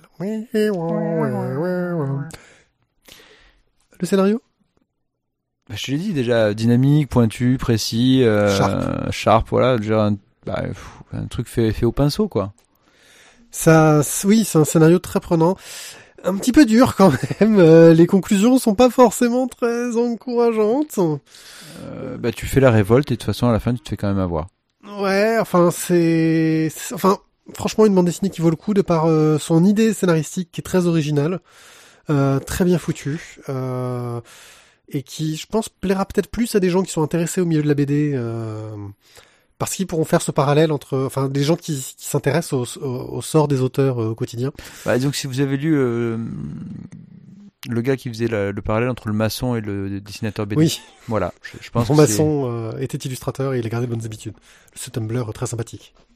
Bah voilà, je pense que ça peut être mis en lien les deux, ça, ça, ça se rejoint. et des personnages qui sont fort sympathiques. Carte blanche à Vendry. Bonjour Vendry. Bonsoir. Euh, Vendry, euh, tu es euh, auteur, euh, tu es aussi éditeur pour la maison d'édition Warum Vraum. Est-ce que maintenant c'est Warum Vraum Est-ce que c'est Warum et Vraum? Tu le prononces vraiment mal. Hein. Ouais, C'est Varum et Vraum. pardon, excuse-moi. J'ai vraiment toujours du mal avec euh, les prononciations, C'est W à l'allemande, hein, ça, se prononce, euh, ça se prononce comme un, à la française aussi. un vrai- un vrai français. Et donc voilà. Oui, c'est ça, c'est ça que je suis. C'est ça que tu es. Donc euh, tu, tu, tu es cela. Nous avions déjà eu une longue interview de 2h38 et 35 secondes. Tu vois, j'ai- vraiment des trucs précis devant moi. Euh, où Ah. on parlait de ta, ta, ta vie, ton œuvre dans les détails. Et là, en fait, on va revenir un peu sur ta maison d'édition que tu as euh, un petit peu laissé de côté ces, ces derniers mois. C'est-à-dire qu'on voyait pas grand-chose sortir à part quelques psychanalyses du héros. Euh, et je crois que j'avais rien remarqué d'autre. Non, il y a eu une intégrale de la bande pas dessinée aussi. Ouais. Mais pas grand chose en fait. Tu avais donc disparu de la circulation et là, euh, je t'ai vu revenir sur les réseaux sociaux, je t'ai vu annoncer des choses euh, et le fait que tu reviennes euh, vient d'un fait principal, c'est que euh, quelqu'un a investi dans ton entreprise. Oui, c'est un peu ça. Euh, c'est un peu ça. On peut présenter ça de plein de façons. En fait, j'ai intégré un groupe beaucoup plus gros que le mien, qui s'appelle un groupe qui s'appelle Steinkiss, qui est devenu actionnaire majoritaire, disons-le. Donc j'ai perdu le contrôle, n'est-ce pas, euh, euh, de la maison d'édition euh, pour une bonne raison, c'est-à-dire qu'en fait, il y a huit mois à peu près, je me suis aperçu d'un truc que je savais confusément au fond de moi depuis très longtemps, c'est que j'allais pas réussir à continuer très longtemps comme ça, parce que c'était une maison, de, Baroum, c'est une maison d'édition qu'on a montée à deux avec un copain Benoît Pretzeil, qui a, qui a quitté le navire tout en restant un bon copain et en montant d'autres trucs à côté, euh, avec qui on travaille encore de temps en temps. J'ai euh, des, des, bons amis qui sont devenus mes, actionnaires, enfin qui étaient déjà mes actionnaires et qui ont repris un peu les parts de Benoît et tout. Mais moi, je me suis retrouvé à, tenir le, le, bateau tout seul. Et, euh, et j'ai tenu comme ça pendant un an, un an et demi. Et puis au bout d'un an et demi, je me suis aperçu que j'allais pas y arriver du tout. C'est quoi C'était le côté euh, administratif, paperasse, euh, euh, pas créatif, on va dire? C'est beaucoup le côté euh, administratif, pas créatif, machin. enfin, sur la fin de la collaboration avec Benoît Pretzeil, il, il, avait repris tout ça en main et enfin, il avait pris ça en main. Et il faisait ça assez bien, encore que ce soit pas sa vocation, parce que lui est un créatif. Euh, moi, j'ai repris ça, j'ai eu une assistante mais qui m'aidait plus sur la partie euh, suivi éditorial et tout. Euh, puis je me suis retrouvé vraiment tout seul à tout gérer. Et puis, euh, et puis non, surtout, euh, surtout, surtout, je me suis retrouvé tout seul à prendre les décisions tout seul. Et même si j'étais bien accompagné, entouré d'amis et tout, euh, bah il y a un moment quand tu es seul à prendre la décision ça devient un peu difficile et quand tu es seul à porter un truc enfin je déconseille à toute personne euh, de monter une boîte tout seul. Hein. c'est vraiment, euh, c'est vraiment une tannée. Et, euh, et du coup, bah, j'ai fait des conneries, hein, quand même, il faut le dire. Enfin, j'ai, j'ai, il y a eu certaines, certains choix qui n'ont pas été forcément très heureux. Et puis, euh, et puis surtout, voilà, enfin, il y a un moment, tu portes tout sur toi et un moment, t'en peux plus, quoi. Et euh, donc, euh, comme je, j'ai commencé à voir les choses en me disant, oula, si je continue comme ça, je vais au mur. Euh, Sébastopol. Oh, merveilleux, merveilleux. J'ai pas compris la blague, mais c'est pas grave. Ah, J'espère que les Parisiens m'ont entendu. Je me disais qu'il y avait un truc parisien là-dedans. voilà, c'est ça, ça. C'est une station de métro qui s'appelle Réaumur Sébastopol. Ça y est. Voilà. Je suis, je suis provincial, faut m'expliquer les blagues. Euh, non, mais ça me fait, très plaisir de, je vous pourrir, c'est tellement bon. Et donc, euh, et donc voilà. Et en fait, euh, effectivement, il y a huit mois, je me suis dit, si je continue tout seul, je vais pas y arriver. Et donc du coup, j'ai mis en pause, euh, j'ai mis en pause les sorties. Je me suis aussi aperçu que commercialement, euh, j'étais pas assez bon parce que j'avais pas le temps de consacrer à ça. Enfin, je, du coup, je me retrouvais à faire la course, la course à la sortie des projets. J'arrivais pas bien les, les accompagner comme, comme je voulais. Tu as eu l'impression que c'était parce que tu accompagnais pas bien les projets ou parce que tu n'avais pas forcément fait des choix qui, euh, qui étaient commerciaux, on va dire, hein, clairement, parlons. Euh. Non, je pense, non, mais encore une fois, je t'ai dit, je pense que j'ai fait, euh, j'ai fait aussi quelques erreurs euh, un peu stratégiques euh, parce que bah, quand t'as le nez dans le guidon, tu, tu, tu continues et puis voilà. Enfin, tu vois, j'ai, j'ai fait certains livres très beaux mais trop chers. je me suis lancé dans des aventures un peu débiles à côté. Euh, enfin, tu vois, j'ai, j'ai, essayé de conquérir le, marché allemand. J'aime autant dire que euh, j'étais pas complètement prêt. Euh, ouais, puis je peux comprendre que le marché allemand, au niveau de la BD, c'est un peu la loose. Hein. Ouais, c'est pas ouf, ouf, ouf. Mais euh, non, mais voilà, tu veux, j'étais, j'étais loin du, j'étais loin de du marché français. Hein, c'est-à-dire, enfin, donc de, de j'étais loin de des gens pour pour lesquels je m'adresse. Et pour le marché allemand j'ai pas fait ça à fond parce que bah, quand même c'est mon truc c'est de faire de la BD en français. C'est plutôt ça mon truc. Et euh, même si on a fait euh, deux, trois choses avec des auteurs allemands qui étaient super cool et c'est enfin on a il s'est passé des bonnes choses. Mais euh, voilà. Du coup j'étais loin j'étais loin. Je voyais moins les choses venir. J'ai fait quelques quelques petites erreurs et tout d'un coup je me suis aperçu que commercialement j'arrivais plus à, à, accompagner bien les livres. Ce qui fait que j'ai dû déprogrammer des livres. Et puis euh, déprogrammer des auteurs que j'aimais bien, mais euh, ça, ça doit être dur, ça. Bah, écoute, et je vais te dire, c'est très très très dur, surtout quand c'est des auteurs que, que dont as sorti les premiers livres et, et voilà. Mais euh, mais j'ai pas fait de favoritisme parce que j'ai arrêté des, des, projets à moi aussi, si tu veux, enfin des trucs où moi j'étais auteur. J'ai fait une troisième version du jeu Coup d'un soir euh, que j'ai pas réussi à financer. Enfin bref, j'ai vraiment fait beaucoup beaucoup de, trucs où je me suis un, peu emmêlé les pinceaux parce que je manquais de je manquais de vision extérieure et j'ai dit ok stop arrête arrête et trouve une solution. Et donc la solution, c'est ça a été de se dire, soit j'arrête complètement, ce qui est un peu dommage parce que bon à côté de ça j'ai une ben, tu vois j'ai aussi une activité d'auteur et tout donc bon ben, il y a toujours d'autres choses à faire soit je trouve un soit je trouve un porte-avions euh, et, à partir de euh, juin, juillet, je me suis mis en recherche d'un porte-avions. J'ai arrêté les sorties, j'ai arrêté de d'être un peu dans la course parce que tu sais, l'édition, c'est un métier de cavalerie. Tu vois, une charge couvre une autre charge, qui couvre une autre charge, qui couvre une autre charge. Et t'espères toujours, espères toujours que le livre que tu es en train de faire va suffisamment gagner pour que tu puisses sortir le suivant que tu es en train déjà de préparer. Exactement. Euh, donc là, je me suis dit stop, euh, on fait pas ça. J'ai sorti juste quelques projets qui étaient euh, sans risque et sans trop de, de, de voilà, de d'investissement. Euh, donc voilà, j'ai sorti l'intégrale d'avant de pas dessiner, euh, que j'ai même pas fait assez fort, et pourtant Navo m'a aidé. Enfin vraiment, euh, tu vois, j'étais un peu, j'étais vraiment très inquiet. Et puis voilà, j'ai sorti la, le, la psychanalyse du héros de de Franco-Belgie avec Turalo parce que ça aussi c'était un truc où j'avais assez peu de doutes. Puis j'ai continué quand même à travailler sur des projets bah, qui là vont sortir parce que c'était les projets sûrs si tu veux, mais mais je me suis dit, OK, on arrête de faire des projets dangereux, des machins, et on, cherche à trouver quelqu'un qui va euh, un porte-avions, quoi. C'est-à-dire continuer à, continuer à faire ce qu'on fait, mais euh, bénéficier de quelqu'un qui a une structure euh, qui, euh, qui, qui peut tenir, euh, tenir un peu plus le choc, et puis surtout, voilà, me délester de tout ce qui était, tout ce qui était, tout ce qui m'alourdissait, tout ce qui m'empêchait de faire mon boulot d'éditeur, c'est-à-dire beaucoup l'administratif, le comptable, le comptable financier, enfin, des trucs qui sont, qui sont nécessaires, mais qui sont j'avais sûrement dû te parler de la, différence entre les, deux métiers de l'édition qui en France sont, sous un seul mot éditeur et qui euh, en anglais s'appellent publisher et editor. Publisher étant celui qui est la, compagnie qui publie, qui va financer, qui va commercialiser, et editor étant la personne qui va suivre le projet et le faire aboutir, c'est-à-dire choisir l'objet, choisir le papier, choisir accompagner l'auteur, conseiller l'auteur, voilà. Et c'est plus ce côté-là que tu voulais bah, développer. C'est beaucoup plus ce côté-là que je voulais développer. Donc j'ai fait le tour de tous les grands éditeurs. Sachant que tu bossais déjà pour certains d'entre eux. Euh, sachant que je bossais déjà pour certains d'entre eux, je fais des couvertures pour les autres gens pour euh, Dupuis, je fais, euh, je j'édite un album chez Delcourt là qui devrait enfin sortir. Avec la talentueuse Annelise Nalin. Avec la merveilleuse Annelise Nalin qui dessine tellement si bien que ça va être magnifique. Et qui est-ce que là que ça s'appelle Première Vendange et que ça sort euh, en mars-avril, fin, fin mars, début avril, je ne sais plus, je ne sais plus, tout ça est très mystérieux, mais en tout cas ça va être magnifique et c'est un très très bel album et je suis très content. Puis, euh, et puis je travaillais aussi pour euh, Stan et Jungle euh, en freelance où je faisais de l'apport de projet. Donc j'avais euh, apporté pour pour Jungle deux trois projets, enfin on en est plus à 4 5 maintenant, dont le Yoda Blog. Euh, qui est sorti sous le titre merveilleux de La guerre du retour contre-attaque, et le tome 2, le retour de la guerre du retour contre-attaque. Et puis chez Steinkiss, euh, j'ai fait plutôt du suivi de romans graphiques comme Mon fiancé chinois ou le, Les Lumières de tir. Euh, voilà, qui sont euh, là, je travaille encore sur d'autres, d'autres, d'autres livres, donc qui sont plutôt des romans graphiques, donc plutôt de ce que je sais faire au départ. Donc j'ai cherché, j'étais reçu par tout le monde avec beaucoup de gentillesse. J'étais assez surpris, donc j'étais reçu par les gens de Dargo, de Dupuis. Euh. Je pense aussi, alors après là c'est, mon analyse perso.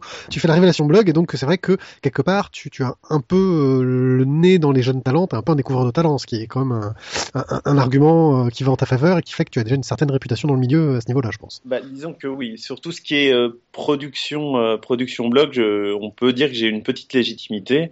Euh, et puis j'en édite un, petit paquet aussi. Euh, mais, voilà, après, il y a, aussi un certain nombre de bandes dessinées qui avaient rien à voir avec le blog. Et, quand j'étais reçu chez toutes ces grosses maisons d'édition, euh, bah, c'était bah, très agréable parce que je, je, rencontrais des éditeurs qui étaient des gens vraiment très forts et qui me disaient oui il y a un truc à faire ensemble mais qui euh, qui n'étaient pas prêts à me suivre sur euh, tout le catalogue Varum. Varum Varum, hein, grosso modo. Euh, euh, voilà, donc j'ai eu des propositions chouettes et ça de, gens me disant ah on pourrait reprendre tel ou tel titre tel machin euh, j'ai même une proposition vraiment très très très cool de la part de gens de Fluide Glacial euh, enfin, on n'est pas allé très très loin mais il était question effectivement de rejoindre Fluide euh, avec une collection. Mais encore une fois ça aurait concerné qu'une partie du catalogue. Et ça me faisait un peu chier parce que ben c'est un bébé, tu vois, donc j'ai pas très envie de de laisser de laisser de de, laisser des pommes à côté du panier. Et donc finalement, euh, finalement, il s'est trouvé quelqu'un qui m'a dit, bah écoute, euh, moi je te, je, rentre au capital, euh, je te donne les moyens de faire ce que tu fais, je t'embauche. Ça veut dire gagner de l'argent, dis donc, c'est incroyable. Avec de la bande dessinée, les gens font ça. et, il m'a dit, et, donc lui, pour le coup, reprenait le catalogue dans son entier. Bon alors, évidemment, il y a certains titres qui vont un peu quand même, qui risquent de passer à l'as, mais bon, ça, de toute façon, c'est un peu le c'est un peu le, le risque de la, de, de la chose. Euh, mais euh, grosso modo, euh, donc voilà, donc de, de tous les gens que j'ai vus, c'est euh, Moïse Kissous qui est donc le dirigeant de Kiss Group, qui donc possède Jungle, Kiss, Atlantic et puis aussi de différentes choses. un groupe de ça de, de presse aussi. Et, là, je pense que bah, les gens qui, pensent à ce groupe-là pensent surtout à Jungle. Et d'un point de vue euh, des, fans de BD, euh, Enfin, c'est pas très très euh, flatteur entre guillemets parce que c'est beaucoup de BD à licence. Euh, alors autant il y a des choses qui sont très réputées comme les, BD des Simpsons qui marchent bien, mais certaines séries comme les, séries adaptées comment de, séries télé françaises et compagnie ont plutôt mauvaise réputation dans la presse. Alors c'est effectivement c'est de la bande dessinée qui a dont le public est pas tellement un public de fans de BD.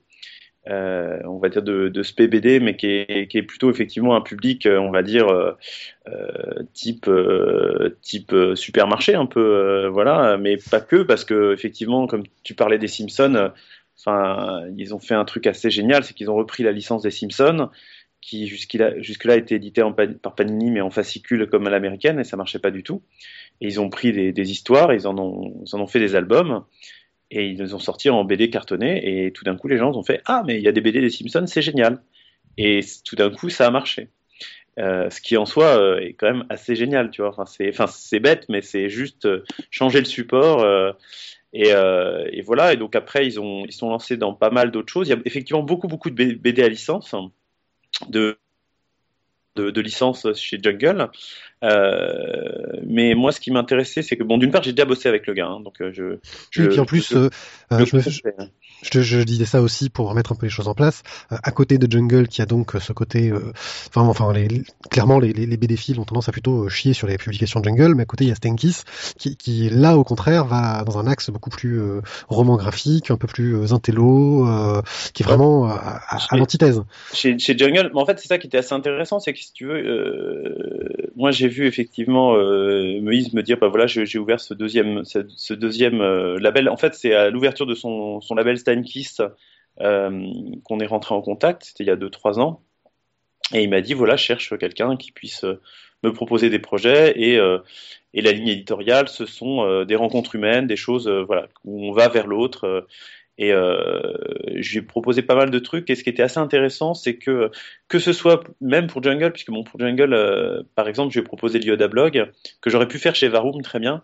Euh, oui, ça collait bien les lignes. Ah oui, oui, ça aurait été pas de souci, sauf qu'en fait, le, à ce moment-là, l'auteur avait des, des, on va dire, des gros problèmes de pognon. Et euh, c'est pas avec Varum qu'il aurait pu les résoudre. Euh, et est-ce qu'il n'y avait pas aussi peut-être, enfin je sais pas, ça, est-ce que la question de des problématiques juridiques euh, s'était posée? Donc, euh, parce que Yoda, Yoda, Blog reste une parodie euh, de la guerre des étoiles, euh, et c'est vrai que c'est peut-être le genre de truc, c'est bien d'avoir un groupe euh, derrière pour euh, te soutenir en cas de, de, de potentiel problème. Ouais, bah, enfin moi en tout cas je, je l'aurais fait sans problème. C'était pas, ça m'a, à aucun moment ça m'a, ça m'a effrayé aucunement là-dessus. Puis Lucas est, est, un type assez intelligent. Enfin ils ont compris que, que, toute pub est bonne à prendre, quoi, et que toute citation, euh, toute citation euh, leur fait plus de la pub que du tort, quoi. Enfin, c'est, vraiment des gens, euh, c'est, c'est hyper intelligent, quoi. Enfin, il suffit de voir le nombre de fan art qui traînent euh, pour voir que il y a. Bon, en plus, si tu veux, en France, on est vraiment très, très, très protégé. Euh, par le droit de citation et l'exception de parodie. Juste pour finir un peu sur la sur la reprise par Stan Kiss, on a parlé, discuté, négocié. Ça a pris vraiment beaucoup, beaucoup de temps et beaucoup, beaucoup d'énergie parce que l'air de rien, en fait, j'ai horreur de faire tout ce qui est paperasse et tout, mais l'air de rien, pour faire, pour faire une reprise, t'es obligé de passer par là. Donc, en gros, là, je sors de 3-4 mois d'intense paperasserie. Euh, ce qui était assez déprimant, je dois avouer, euh, tout en relançant en même temps euh, des projets que j'avais arrêtés. Et donc euh, bah là, ça y est, c'est fait. Et, et, donc on sort deux projets. Il y en a un qui n'avait pas été question d'arrêter parce que c'est le tome 2 de notre dernier best-seller qui s'appelle Ce livre devrait me permettre de ramener la paix au Proche-Orient, d'avoir mon diplôme et de trouver une femme. Tome 1. Puis là, on va donc faire sortir ce livre devrait me permettre de ramener mon la paix au Proche-Orient, d'avoir mon diplôme et de trouver une femme, tome 2. Voilà. C'est pratique euh, pour les plans médias et comme un titre comme ça. C'est hyper pratique. Tu verras d'ailleurs que sur le rabat intérieur, il a marqué, euh, il, marque deux fois avant de lire ce livre de, de, tome 1, il faut lire ce livre de vrai tome 2, sinon vous ne comprendrez rien à ce livre de vrai, un tome 1. Bref, ça prend tout le rabat, euh, ce, cet avertissement. Mais bon, qu'est-ce que tu veux? Il voulait pas changer le titre. Alors, ben, on a laissé le titre comme ça. Et, euh, donc voilà. Et, et, puis le deuxième, deuxième titre qui s'appelle Lutin Spirix, et ça, j'espère que tu l'as lu. J'ai commencé, j'ai pas encore eu le Ah, gros nul et Lutin Spirix, c'est un groom gaulois cowboy euh, reporter, hein, euh, qui est donc la quintessence entre Lucky Luke, Tintin, Spirou et Astérix, accompagné du, du capitaine Obesio, euh, de son fidèle Rampiplux, et il combat les Schtroumpfureurs, et tout un, tout, tout, un mix de toutes les aventures les plus connues, et c'est fait par Beignet, et c'est absolument génial. Ce que, j'en ai lu m'a bien fait rire. Ah mais c'est à, mourir de rire. Ce type est un génie. Ce type est un génie. Au départ, on devait faire une trentaine de pages et euh, du reste, grâce à grâce à, Stan grâce à Moïse Kissous, on a réussi. Euh, qui a dit bah tiens on va lui donner plus de fric pour qu'il fasse plus de pages et ben on, a pu le, le, le, on a pu le compléter faire un 56 pages avec et un album qui se tient vraiment bien et voilà, on va faire du cartonné euh, parce que il, parce que Steinkiss a dit, enfin parce que Moïse a dit, bah ouais, on va faire du cartonné, c'est bien, ça le mérite, ça le vaut. Donc voilà, enfin tu vois des trucs sur lesquels moi j'aurais fait le, petit bras euh, et sur lequel, euh, bah voilà, derrière, euh, derrière, lui il me dit non non, on y va, on le fait. Et euh, donc ça, c'est sur les projets, on va dire déjà, qui auxquels lui, il est, enfin lui est très convaincu, quoi. On a vu un peu des circonstances, comment ça s'est passé, pourquoi est-ce qu'il y a eu ça? Tu parles des gros, des succès commerciaux dont les suites euh, vont se faire et d'autres projets derrière, mais qu'est-ce que ça change pour toi en dehors du fait que tu t'es débarrassé de, de, tous les trucs chiants, en gros, si j'ai bien compris, enfin des trucs vraiment chiants? Théoriquement. Ouais, théoriquement, je dis. On va voir dans la pratique comment ça se passe. Hein. Qu'est-ce que ça va changer pour toi? Concrètement, pour moi, euh... alors moi j'avais, j'ai une grosse trouille, hein, évidemment. C'est comme toute personne qui se fait racheter sa boîte, c'est c'est c'est c'est de se faire euh, foutre dehors et puis après il y a plus rien puis tu vois enfin c'est un risque oui. la, la, la, Bernard Tapie Touch hein, tu vois. Euh, et d'ailleurs j'en ai parlé j'en ai parlé assez ouvertement. Ce, ce à quoi en face on m'a dit mais tu sais euh, moi j'ai un groupe qui brasse 56 millions je sais plus combien de voilà c'est pas c'est pas les, les, quelques succès de, de Varum qui vont changer quoi que ce soit dans mon dans mon équilibre. Ce qui m'intéresse c'est toi est ce que tu ramènes et les, auteurs que tu as et voilà. Donc euh, sans toi, de toute façon, Varum ne fonctionne pas. Ce qui n'est pas complètement faux. Hein. C'est qu'effectivement, euh, il faut, enfin, le truc d'une maison d'édition, c'est qu'il faut qu'il y ait un éditeur. Bah, de toute façon, clairement, dans, dans Varum, euh, on voit un peu les, au niveau des, albums, on, reconnaît un peu ta patte, ta personnalité, en tout cas ton côté trublion et, humoriste, on va dire. Euh, ce côté-là est très présent. On reconnaît, une tonalité générale quand même. Bah, de toute façon, ça, ça, ça va avec. Hein. C'est-à-dire qu'en fait, tu es obligé de. Tu, en fait, euh, même, même, même pour, même pour Stankiss, même pour les, les licences, euh, il, a, il a quand même il a quand même deux éditrices derrière qui tiennent, qui tiennent aussi la barre. Et l'air de rien, il faut toujours qu'il y ait quelqu'un pour, pour, pour, pour, sortir les projets, trouver les projets. Euh, moi, très clairement, si enfin, il me l'a dit. Du reste, si moi je pars, euh, Varum, ça vaut plus rien. Euh, alors après, il dit sûrement ça pour me faire plaisir et ça me fait plaisir. Euh, mais euh, c'est vrai qu'il y a pas mal de, enfin, il y a pas mal de, de projets que, que j'ai trouvé qui, a priori, bah, on parlait de Navo et de la bande pas dessinée. Euh, euh, voilà où ce livre devrait me permettre. Enfin, c'est des choses, euh, c'est des choses qui, qui sont venues euh, parce que voilà, enfin parce que j'ai cherché, parce que j'ai un peu de chance aussi, et puis et puis voilà, mais puis parce que j'ai un petit peu né là-dessus et c'est là-dessus qu'il mise et j'espère qu'il aura raison. Parce que voilà, concrètement, moi, ça me permet de, de devenir salarié, d'avoir un salaire. Pour moi, ça va tout changer. Oui, c'est un truc sympa. Je, pratique depuis quelques temps et c'est plutôt pas mal. Mais ouais, je crois que les impôts vont m'adorer, euh, ils vont, vont, me trouver super. Euh, et puis euh, et puis voilà, puis, puis surtout, je vais plus avoir tellement de, de, de problèmes d'angoisse sur sur les sur les, trucs. Après, euh, évidemment, je perds en liberté. euh, je perds en liberté. Ça veut dire qu'effectivement, je peux pas tout faire. Euh, je dois rendre des comptes et donc j'ai un associé qui va me dire ah non, je suis désolé, ça on va pas le faire. Mais c'est bien, c'est bien et, et en plus et en plus il m'a accordé trois jokers pour faire des projets euh, auxquels je crois, même si lui il me dit non non non non et je lui dirais bah si ça tu sais quoi ça on y va quand même. Je crois que c'est un peu l'intelligence aussi euh, du, de, de l'éditeur dans le sens publisher. Euh, et c'est ce qu'avait fait euh, Delcourt avec The Walking Dead auquel il croyait pas. Ah oui. il, a- il, il- oui, il avait laissé son éditeur, lui avait dit non mais faut le faire, ça va marcher. Delcourt il y croyait pas. Ouais. Mais il a laissé le faire quand même. Bah, Il est oui, content. je, je crois qu'il- je crois qu'il est content. Hein. Je crois qu'il est content. Je connais un peu Guy, je crois qu'il est content. Guy, quand, euh, quand ça fait gling gling, il est content. Alors, je crois qu'il est très content.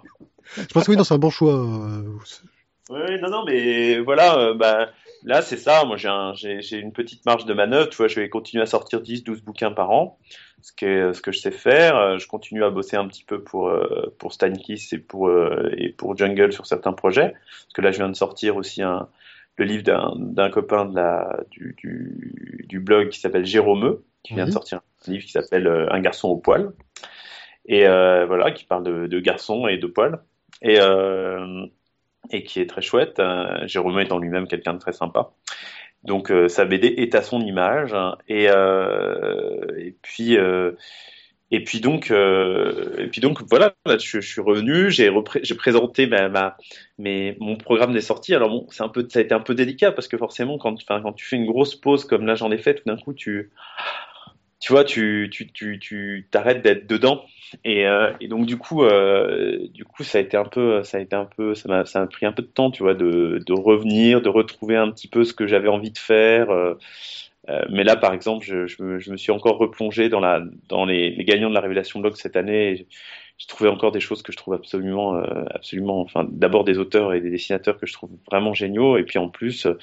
Euh, un ou deux projets qui m'ont sauté aux yeux où j'ai fait Oh mon dieu, c'est super ça, il faut que je le fasse. Et voilà, et puis euh, en parallèle, euh, on change de diff- diffuseur distributeur puisque là on passe chez Flammarion, donc on est déjà chez on avait on a quitté il y a quelques il y a deux trois ans on a quitté notre tout petit distributeur de départ qui s'appelait qui s'appelle toujours d'ailleurs Macassar avec qui on avait travaillé pendant 6-7 ans, on était passé chez Volumen Le Seuil, qui était plus gros, plus cher aussi, hein, oulala mon dieu. Euh, ça m'a permis de découvrir les joies du, de pilonner quand, euh, Ça fait quand mal ça. voilà, quand tes stocks te coûtent de, tellement de sous que ça, te- ça te permettrait de publier euh, deux ou trois bouquins, bah tu fais ah non, on va, on va enlever des stocks qui dorment. Et c'est horrible. Euh, c'est un, un- ça, c'est un moment dans la vie de l'éditeur où quand tu commences à, à dire ça, bon, ok, c'est bon. Tu vois. Et typiquement, ça, ce genre de choix, je les laisserai, euh, je les laisserai à Moïse, je ne les ferai plus. Ça ne me concernera plus. Et euh, je dirais, c'est la faute, je suis désolé, c'est la faute de mon associé. Il y a d'ailleurs, il y a un excellent film qui s'appelle L'associé avec euh, Michel Serrault, et dans lequel, en fait, c'est un type qui était seul, mais qui n'était pas du tout, euh, film de 79, dis donc, qui n'était pas du tout respecté ni rien, et il s'invente un associé fictif. Et du coup, son, son business commence à exploser parce que dès qu'il y a un truc, il faut voir avec l'associé. euh, et c'est vraiment génial. Et euh, bon, bah là, c'est un, pas un associé fictif, mais c'est un vrai associé. Donc du coup, forcément, il va me dire non sur certains trucs. Euh, ça va aussi m'obliger à être un petit peu plus rigoureux que ce que, j'étais jusqu'ici. Euh, parce que ben, hé, hé, euh, le, le, le brave Moïse est aussi, quelqu'un qui sait bien compter, donc du coup, forcément, il va pas me laisser faire n'importe quoi, hélas. Euh, mais c'est pas plus mal. Et puis, euh, voilà. Et puis comme je garde aussi euh, la possibilité d'avoir ces jokers, bah, pour moi c'est assez tout bénef. Ça me permet de de continuer à faire à faire des choses euh, des choses sur lesquelles j'ai vraiment des coups de cœur et je dis bah si ça je suis désolé j'y crois on le fait on s'en fout et, euh, et donc voilà Donc en gros, euh, Varum, Vraum revient. euh, donc les prochaines sorties, c'est quand? Les prochaines sorties ce sera en mars ce sera donc Lutin Spirix du magnifique fabuleux incroyable génial Begnet hein, qui est un garçon euh, très fort euh, il va y avoir euh, ce livre devrait me permettre de ra- ramener la paix au prochain d'avoir mon diplôme et trouver une femme tome 2 On a dit plusieurs fois le titre. Je pense qu'on a pourri la moitié du temps de, qui était un parti. parti pour l'émission. Ouais. Ah bah oui, non, mais ça, je, savais, c'est une erreur. Et puis, il va aussi, je vais aussi faire un, un, album avec euh, Loïc Sécheresse, qui est un garçon dont j'adore le travail, dont je suis très, très, très, très fan. Voilà, typiquement le genre de truc sur lequel mon associé est peut-être un peu dubitatif, mais qui me laissera faire parce que il m'a dit qu'il me laisserait faire. Et, euh, et, je suis ravi parce que moi j'adore le travail de Loïc Sécheresse. Je trouve que Loïc Sécheresse est un vraiment très très grand dessinateur. Qui, qui a eu un, un, bon retour critique sur son bouquin Heavy Metal. Ouais, qui était super, hein, qui, est un, qui, est un, très très bon bouquin. Et puis euh, qui a fait aussi beaucoup dans les autres genres, enfin, qui est, mais qui est vraiment un type assez génial. Et euh, qui est un type avec qui j'ai dessiné. Et le mec, tu sais, tu t'assois à un bar, il dessine une fille en kimono alors il la dessine comme il la dessine, donc si tu veux, il y a les yeux qui se, qui se croisent au milieu, c'est très lâché, tu vois, il te fait ça, il, te la dessine une première fois, tu regardes ça, t'aimes ou t'aimes pas, mais il a fait son truc. Et après, il tourne la page et il redessine la même fille en kimono, mais exactement la même. Et là, tu fais, enfin, il te fait ça vraiment, tu vois, en, en 10 secondes, quoi. Et tu dis, bon. Et il tourne la page et il redessine la même fille en kimono. Et il fait ça sur 40 pages. Donc en fait, à la fin, tu te dis non, mais le mec, il se fout un peu de la gueule du monde, il va rapidement. Non, non, non, non, non, non. Le type, il a juste refait 40 fois son truc pour avoir exactement ce qu'il voulait au niveau dessin. Et c'est un vrai génie du dessin, quoi. Et bon, je comprends que ce soit difficile pour certaines personnes, que ce soit pas facile d'accès. Oui, c'est quand même un style très particulier. Ah oui, c'est hyper particulier, mais euh, ben, grâce, enfin grâce aux grâce aux autres gens, euh, il a, enfin il a vraiment été, il a découvert, enfin il a, il a conquis un large public. Quoi, il a un travail sur la couleur, mais qui n'est sans concession. Euh. Mais c'est hallucinant, c'est fou. Écoute, c'est simple. Je connais personne qui sache sortir comme lui des couleurs fluo en, en, en, en cyan, magenta, jaune, noir. C'est-à-dire en quadrichromie. Le mec, il te fait des couleurs. Et sans qu'on ait l'impression que ce soit les années 80. Oui, mais et surtout, tu ne comprends pas comment ça réussit à sortir à, l'impression. C'est pas, c'est pas normal, c'est pas humain. Bon, là, ce sera un noir et blanc, mais bon, c'est pas grave. Ce sera un noir et blanc, pas normal et pas humain. Et euh, mais pas normal, pas humain. Non, non, c'est un, c'est un, c'est un génie. Et donc voilà. Et puis, euh, puis voilà. Après, on continue sur certains trucs. On va sortir une intégrale d'Ultimex. On va, euh, on va sortir un livre avec Pochep, hein, Pochep le génie, Pochep le, Pochep l'humour, Pochep la force. On va sortir un, une BD en roman graphique entièrement réalisé au Big 4 couleurs, qui s'appelle 4 couleurs, et qui est, euh, qui est vraiment très très cool. Euh. Enfin voilà, il y a plein plein plein de projets qui arrivent, euh, enfin plein plein plein. là, je t'ai cité les principaux, mais j'ai encore trouvé quelques petites quelques petites pépites. Et puis avec avec l'aide de Stankis, on va peut-être aussi faire un tout petit peu d'achat de droits sur des livres que moi je trouve vraiment top parce qu'il y a des années, je voulais, il y avait des livres que je voulais je voulais absolument acheté, et notamment, je sais pas si tu connais Daxon, Hugues Lacour Daxon. Non. Ah, il faut que tu vois ça. C'est un, un, mec. Ses livres s'appellent euh, Do You Think It's Funny? Euh, Is supposed to, to, be laughing. Enfin, euh, je sais pas comment ça a été traduit en français, mais bon, bref, c'était des, des, droits qui n'étaient pas hyper chers. Et c'est un mec qui fait vraiment des, des dessins, mais des micro bonhommes patates. Et c'est c'est horrible comme humour. C'est génial. Enfin, il y en a deux ou trois qui sont sortis. Et c'est incroyable. Et euh, bah, il y a une boîte qui a, qui a acheté ça, puis qu'on a vendu plein parce que c'est vraiment très très très bien. Et, euh, et, et, voilà, il y a eu plusieurs fois où je suis passé à côté de trucs et je me suis dit, ah, mais juste j'avais pas les sous quoi, parce que j'avais jamais eu les sous. et, euh, et donc là, euh, là l'idée c'est que peut-être effectivement on devrait être capable de, euh, de faire un peu d'achat de, certains de certains de certains euh, de certains droits de, de BD que j'ai vus à, à l'étranger et et où je me dis mais ça il faut le faire et, et, si tout va bien j'aurai les moyens de le faire. Donc voilà. Eh ben merci euh, pour nous avoir un peu expliqué comment ça se passait de se faire euh, manger par un plus gros. Ah, oui, oui, pour résumer très très très succinctement, euh, si les gens veulent suivre un peu de tes nouvelles euh, et savoir comment tu évolues dans ta carrière de professionnel et qu'est-ce que tu vas sortir comme nouveau bouquin, où est-ce qu'ils doivent se rendre sur le internet? Mmh, je pense que le mieux, c'est encore de suivre, euh, de suivre le, compte Twitter euh, Uber Vendry, qui est, je pense, euh, ce que j'actualise le plus. Parce que j'ai toujours un peu, j'ai toujours un peu 15 sites, une page Facebook, un machin, mais je pense que vraiment le, le compte Twitter est vraiment plus ce que je, ce que j'actualise que le, que le reste. Ou alors, sinon, ils ont qu'à devenir mes copains. Et là, ils sauront tout. D'accord, c'est une bonne Mais c'est pas toujours hyper cool d'être mon copain. Oui. Par exemple, la semaine prochaine, je déménage et je cherche des bonnes volontés pour. Ah non Eh bien, merci euh, de de- de- de- d'avoir euh, accepté ce petit jeu de la carte blanche. Et à très bientôt, j'espère. En tout cas, moi, je vais un peu suivre ce que tu sors parce que tu m'as cité quelques titres qui me font déjà de l'œil. Voilà. Allez, ciao. Merci de m'avoir reçu, tu es super. À bientôt. Au revoir. Spécial dédicace au docteur Tizak, Qui n'est pas avec nous ce soir. mais qui nous écoute loin, loin, Avec le cœur. avec des aiguilles dans le cœur. C'est beau ça. Allô papa tango Charlie, allô papa tango Charlie, répondez nous vous cherchons. Allô papa tango Charlie, allô papa tango Charlie, vous vous dirigez plein sud vers le triangle des Bermudes. Et voilà, ça enchaîne, ça enchaîne, ça enchaîne. Et franchement, et vous savez quoi, il y a même une histoire. Si quelqu'un veut le mettre en bande dessinée, je pense que Mort Schumann, s'il n'était pas mort, aurait peut-être accepté de vendre les droits.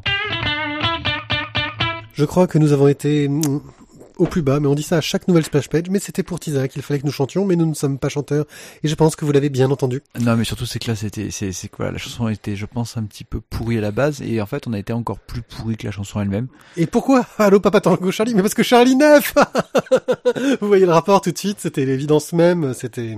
C'était simple. Nous, au départ, on, enfin, moi, je voulais surtout, je voulais, je voulais parler de, de Gentelet, faire un truc un petit peu, un petit peu, un petit peu de la haute, comme ça, avec euh, style, euh, style d'une émission à la Frédéric Tadei, tu vois.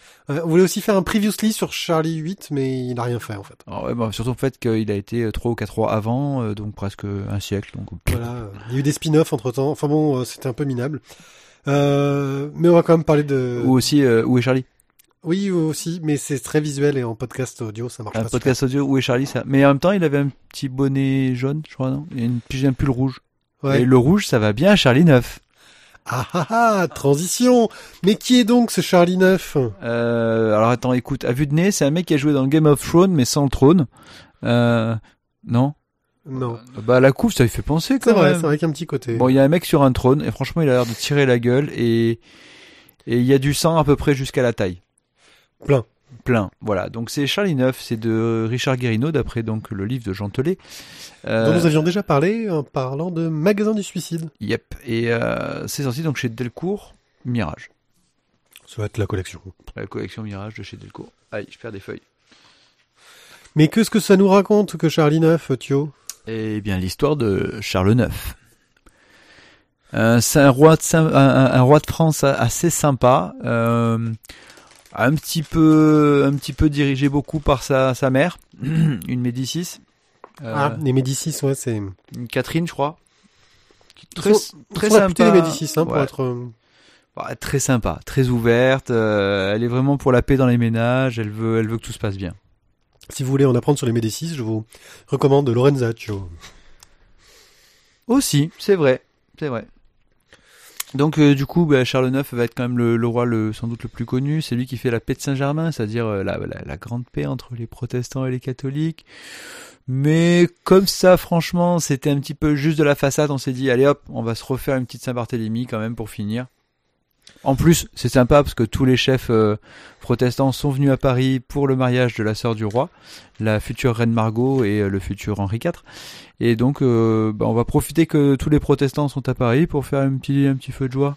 Hein Ouais, Truc sympa. façon Ku Klux Klan. Et, et, et, et la façon dont il le montre dans le, la bande dessinée et je- je- sur, sur la discussion, Va devoir tuer une ou deux personnes. ouais, voilà. Mais bon, malheureusement, il y aura. une dizaine. Bah oui, parce que il y aura les serviteurs. Mais ça a peut-être monté à 100, en fait. C'est ça. Et, et au final, il dit oui à, un- à un massacre de plusieurs milliers de personnes. En fait, on nous présente vraiment euh, le Charles IX comme euh, un pauvre gars qui est à l'endroit où il veut pas être, au mauvais moment, qui a pas envie de faire ça, euh, qui sait pas ce qu'il fait, qui est complètement largué, et qui donc bah fait ce qu'on lui demande de faire parce que c'est parce que voilà, euh, et qui va le payer toute sa vie parce qu'il va en être euh, comment choqué euh, des, des mauvais choix qu'il a pu faire. C'est d'autant plus un roi qui, même quand il veut faire le bien, il foire. C'est Monsieur Lalouse. C'est c'est le monsieur j'ai pas de bol en fait parce que même quand il essaie d'être gentil, il y a toujours un truc qui merde. Genre, ah, le peuple est triste et souffreteux, ah, je n'ai pas les moyens de leur donner à manger, je vais leur offrir du muguet. Alors ils le mettent tous dans la soupe, sauf que c'est super toxique et que les gens y meurent. Les gens ils meurent voilà. Ouais, Donc euh, là, ouais, ouais, super, t'as voulu être gentil. Euh, Enfin, c'est c'est vraiment le roi de la loose. Euh, puis en plus, il avait plein d'amis protestants, tu vois. Lui, il voulait pas trop les buter, en fait. D'ailleurs, il y en a qui s'en sortent grâce à ça. Euh, Ouais. C'est c'est vraiment voilà le, le pauvre type quoi. Euh, manipulé par des gens euh, plus forts euh, que lui. Et surtout qu'ils veulent beaucoup plus le pouvoir que lui. Oui, et puis qu'il le déconsidère. Mais je veux dire, quand on montre sa mère comme elle le regarde. euh, oh là là, elle le considère comme une merde. Comme une ouais comme une merde ouais c'est ça. Alors que son frangin là, euh, Le futur Henri III. voilà, euh, elle, elle le, oh, c'est le gars trop bien. Enfin, c'est c'est assez euh, hallucinant. Et le ton est d'une modernité pour une histoire euh, historique. Bah, ça fait, euh, ça fait quand même beaucoup penser à, euh, ça s'appelle, euh, à la Reine Margot de Patrick Chéreau. Oui, Voilà, qui est un, qui un très très euh, bon film. j'en ai vu que des bouts que j'avais beaucoup aimé. Il aurait fallu que je euh, et qui, qui je trouve était vraiment dans le même ton, c'est-à-dire avec qu'il est long, un- hein, je crois. Il est très long comme film. euh, de, de, de mémoire, enfin de mémoire, attends, de hop, hop, shop, shop, hop, Wikipédia, hop, Il est au moins aussi long qu'un qu'un Seigneur des Anneaux, tu vois. Genre. ou qu'un Avatar, mais pas la version. 159 minutes, Ouais, c'est c'est- c'est long pour un film français. Hein. Ça fait 2 heures et, et 39 minutes. C'est c'est très long pour un C'est film très français. long pour un film français. Donc euh, ça me fait, ça me rappelle un petit peu, oui, euh, la reine Margot sur le sur le, le- le traitement de Charles IX, qui est euh, qui est montré comme un gars finalement assez cool, qui aurait bien aimé juste vivre de la chasse et et voilà avoir des gosses quoi, le truc pépère, hein, et qui se retrouve finalement dans une guerre de religion dont il s'en bat un peu les noisettes quoi. Oui. Et dirigé par une mère qui est absolument euh, complètement barge et, et par un frère qui a qu'une envie, c'est de le tuer. Un bon cadre familial. C'est ça, un, un développement assez sain euh, qui du coup va le mener à peu près vers la folie. Dans la bande dessinée, c'est traité de façon très intéressante parce que le massacre de Saint-Barthélemy n'est pas montré. Alors que dans le film, la reine Margot, il est Il est bien bien montré. C'est une- c'est vraiment même très très dur euh, comme passage. Euh, donc, euh, et on a juste les conséquences sur, Charles IX qui est vraiment central dans l'histoire. Euh, les conséquences que ça va avoir sur lui. Sur comment est-ce qu'il va encaisser le choc de ce qu'il a fait. Quand il va se rendre compte qu'il est le mec qui a fait tuer des milliers de gens, quoi. Et comment il va encaisser tout ça. Euh, c'est très très bien conçu scénaristiquement. Je connais pas le roman, donc je sais pas comment a été fait l'adaptation. Euh, en tout cas, en termes de bande dessinée, ça marche euh, super bien. Super bien. Alors moi surtout ce qui m'a ce qui m'a beaucoup plu, c'était euh, sur le début jusqu'à jusqu'au massacre. hein. Euh, c'est le traitement des, couleurs.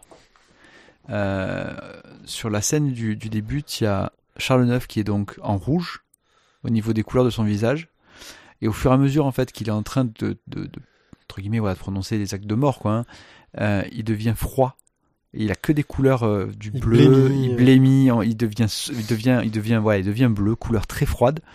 Et, et voilà, t'as as ce changement en fait entre le personnage au début qui veut pas tuer quoi, qui est, qui est rouge, qui est vivant et qui au final devient euh, Un mort-vivant. un euh, mort vivant. Voilà, c'est ça, livide.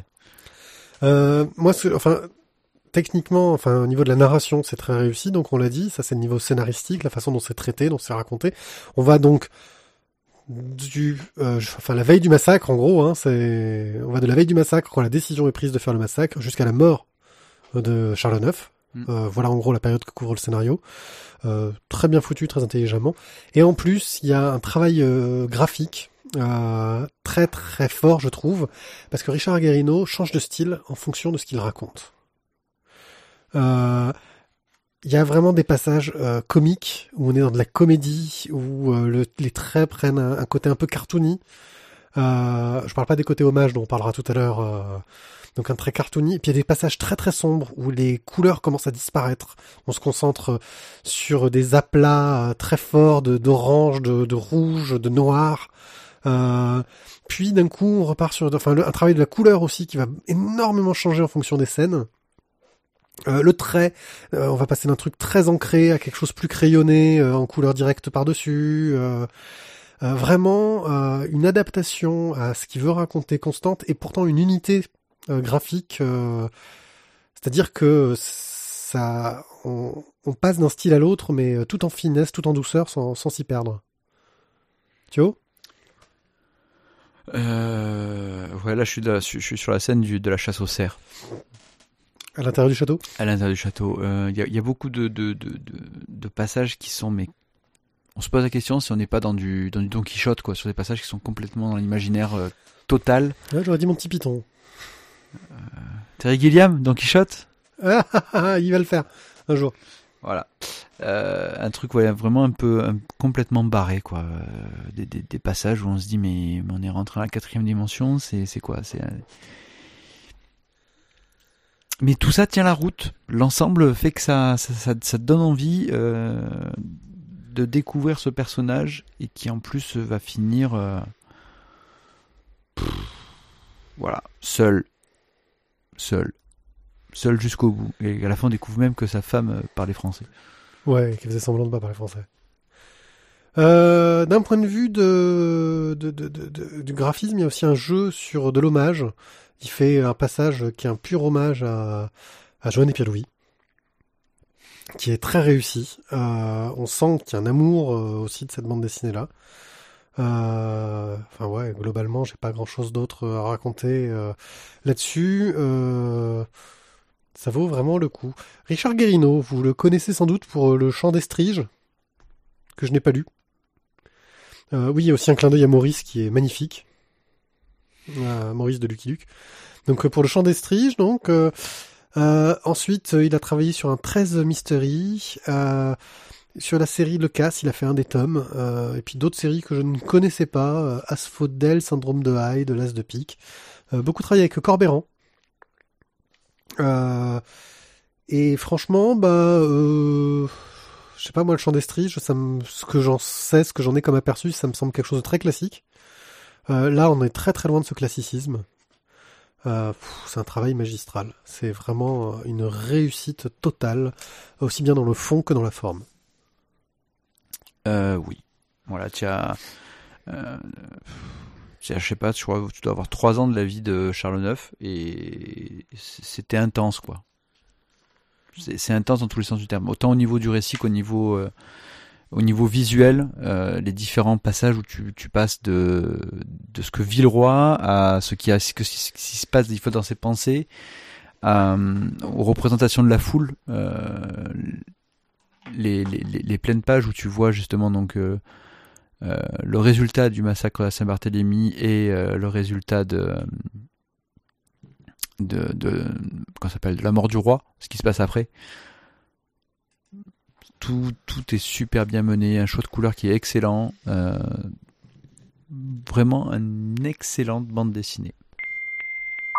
Online. Pour online, je vais vous parler de Joe de Jackpot. En tout cas, c'est comme ça que sont signés les articles qu'il laisse sur son site. Joe est une cow-boy. Elle vit seule dans son ranch, un peu paumée, et c'est une cow-boy dure de dur qui euh, s'occupe de ces vaches qui apparemment attirent énormément les soucoupes volantes, qui veulent enlever les vaches en question.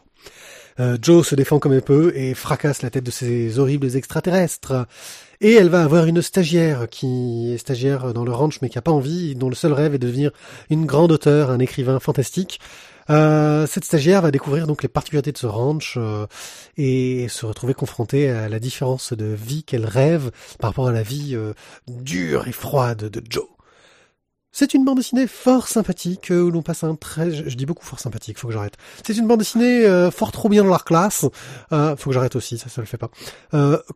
Quoi qu'il en soit, faut que j'arrête aussi de dire quoi qu'il en soit. Donc il faut que j'arrête les tics de langage euh, pour vous dire que bah c'est sympa, c'est pas prise de tête. Pour le moment, il y a une douzaine de strips, de, de, de planches qui sont disponibles. C'est du, ça sonne gag une planche, hein, mais il y a un suivi au niveau de l'histoire.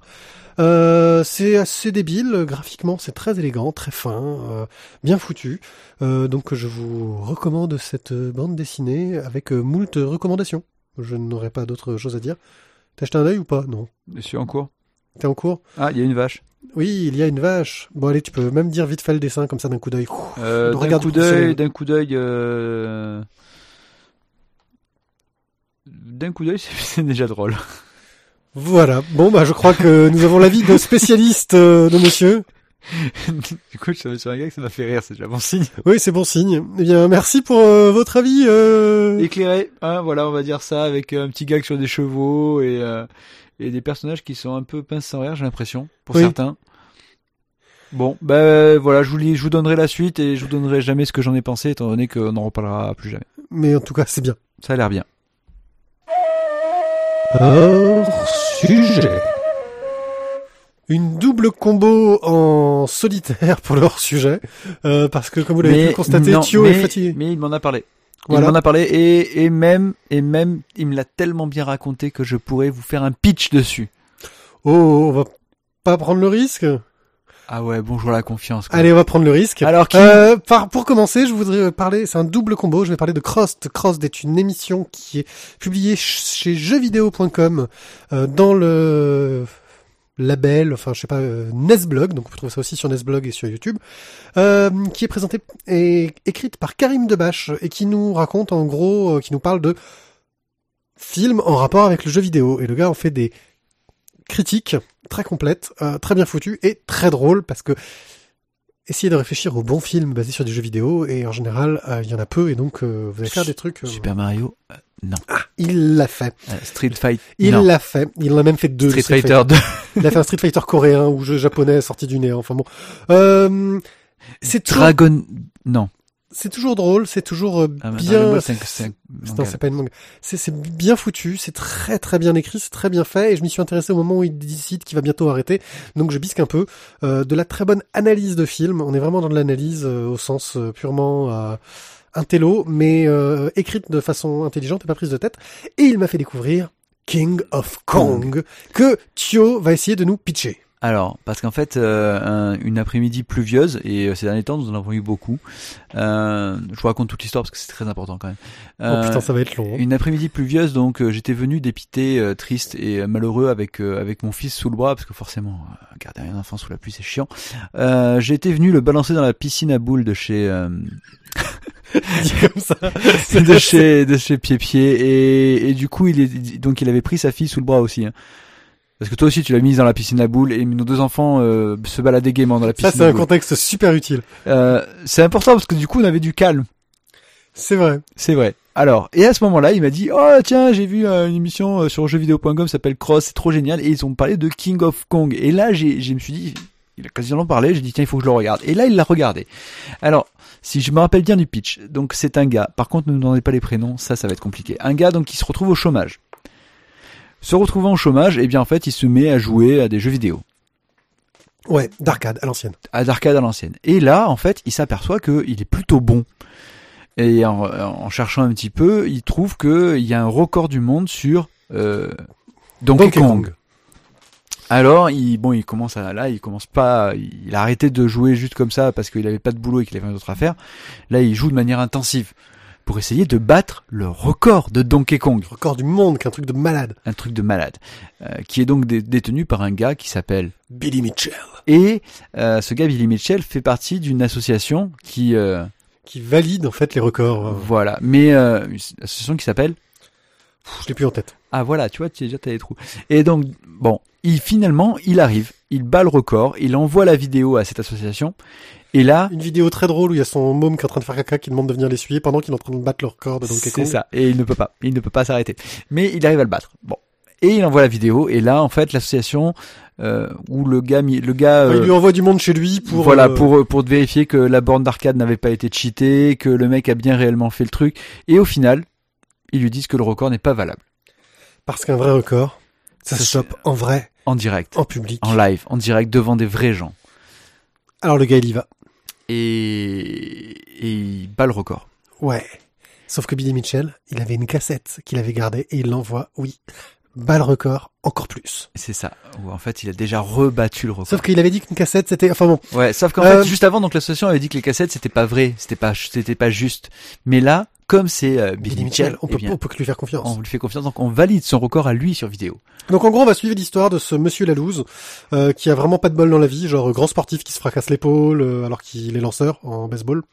Euh, tu sais, les trucs sympas. Pas de bol. Euh, il se fait virer de son boulot le jour où il a signé le prêt pour sa maison. Euh, tu vois, il, il arrive plein de trucs cool dans la vie. Euh, sa femme euh, commence à avoir du mal parce que le mec qui joue à la bande d'arcade non-stop, tu sais, c'est le, le gars quand il se lance dans un truc, il va à donf. Mais à donf. Et là, bah, il y a un truc pour lequel il est bon, et il y a juste euh, Billy Mitchell qui nous a présenté. Alors, première partie du documentaire, on a vraiment euh, une mise en contexte de cette histoire du record euh, de Donkey Kong, euh, de cet âge d'or de la bande d'arcade aux États-Unis. Et ensuite, bah, on suit euh, tout ça. Et donc, bah, il y a des combats, des revanches, parce qu'il de... Et, et, et on en apprend à détester Billy Mitchell, en fait. C'est surtout ça qu'on retire de ce, de ce film.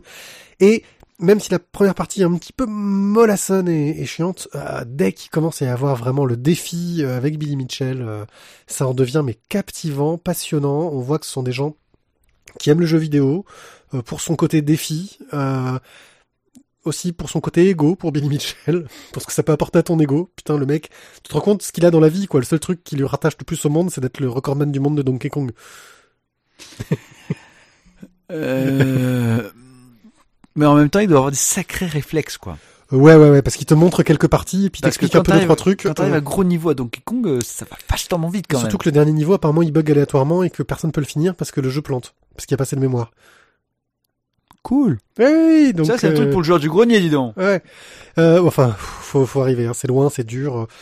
Donc euh, voilà, Euh, très très très bon film parce que moi voilà j'ai vu Crost, j'ai regardé euh, le film dans la foulée euh, que vous pouvez vous procurer euh, plus ou moins difficilement, ça vous dépend si vous voulez le faire dans la légalité ou pas. Je vous laisse faire vos propres choix. Euh, donc King of Kong, un documentaire fort sympathique que je ne peux que recommander. Faites bien attention, il faut pas confondre Billy Mitchell, parce qu'il y avait un, un aviateur euh, militaire américain, un pionnier de l'aviation en 1900, euh, donc euh, 1910 à peu près, et Billy Mitchell, le recordman du monde de Donkey Kong. Donc c'est une histoire qui a eu cette continuité après le film. C'était bien pour ce petit instant d'histoire? Bah non non, c'est surtout c'est que si tu fais une recherche, faut pas se tromper quoi. Enfin, je crois que quand tu vois la tête de Billy Mitchell, tu peux pas le rater. Hein.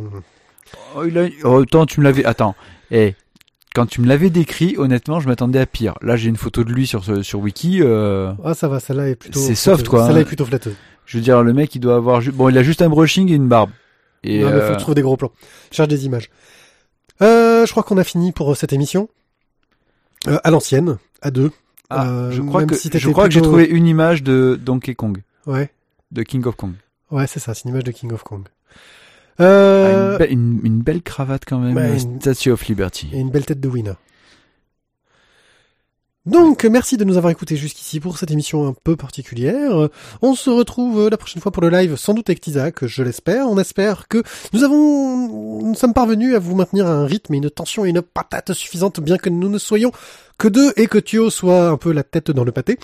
Euh, sur ce, euh, je ne peux que vous demander euh, d'aller voter sur iTunes. Ouais, C'est- c'est iTunes, bien iTunes. laissez des commentaires euh, sur Facebook, sur euh, Twitter si vous voulez nous parler, sur euh, donc c'est hashtag. Arrobase arrobase arrobase Oberon. 1370. Alors donc tu connais le mien. Mais oui, je le connais. Parce que moi, je le tape souvent.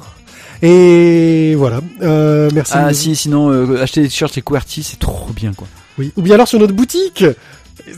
Euh, ouais. Ouais, C'est il faudra qu'on. alors, si vous y rentrez, faites- ne faites pas gaffe. hein. Il y a de la poussière, il y a des toiles d'araignée, mais on, on va faire le ménage bientôt. Ouais, faudrait. Ce serait pas mal. Qu'on mette des nouveaux modèles aussi, mais faudrait que qu'on qu'on soit designer un jour.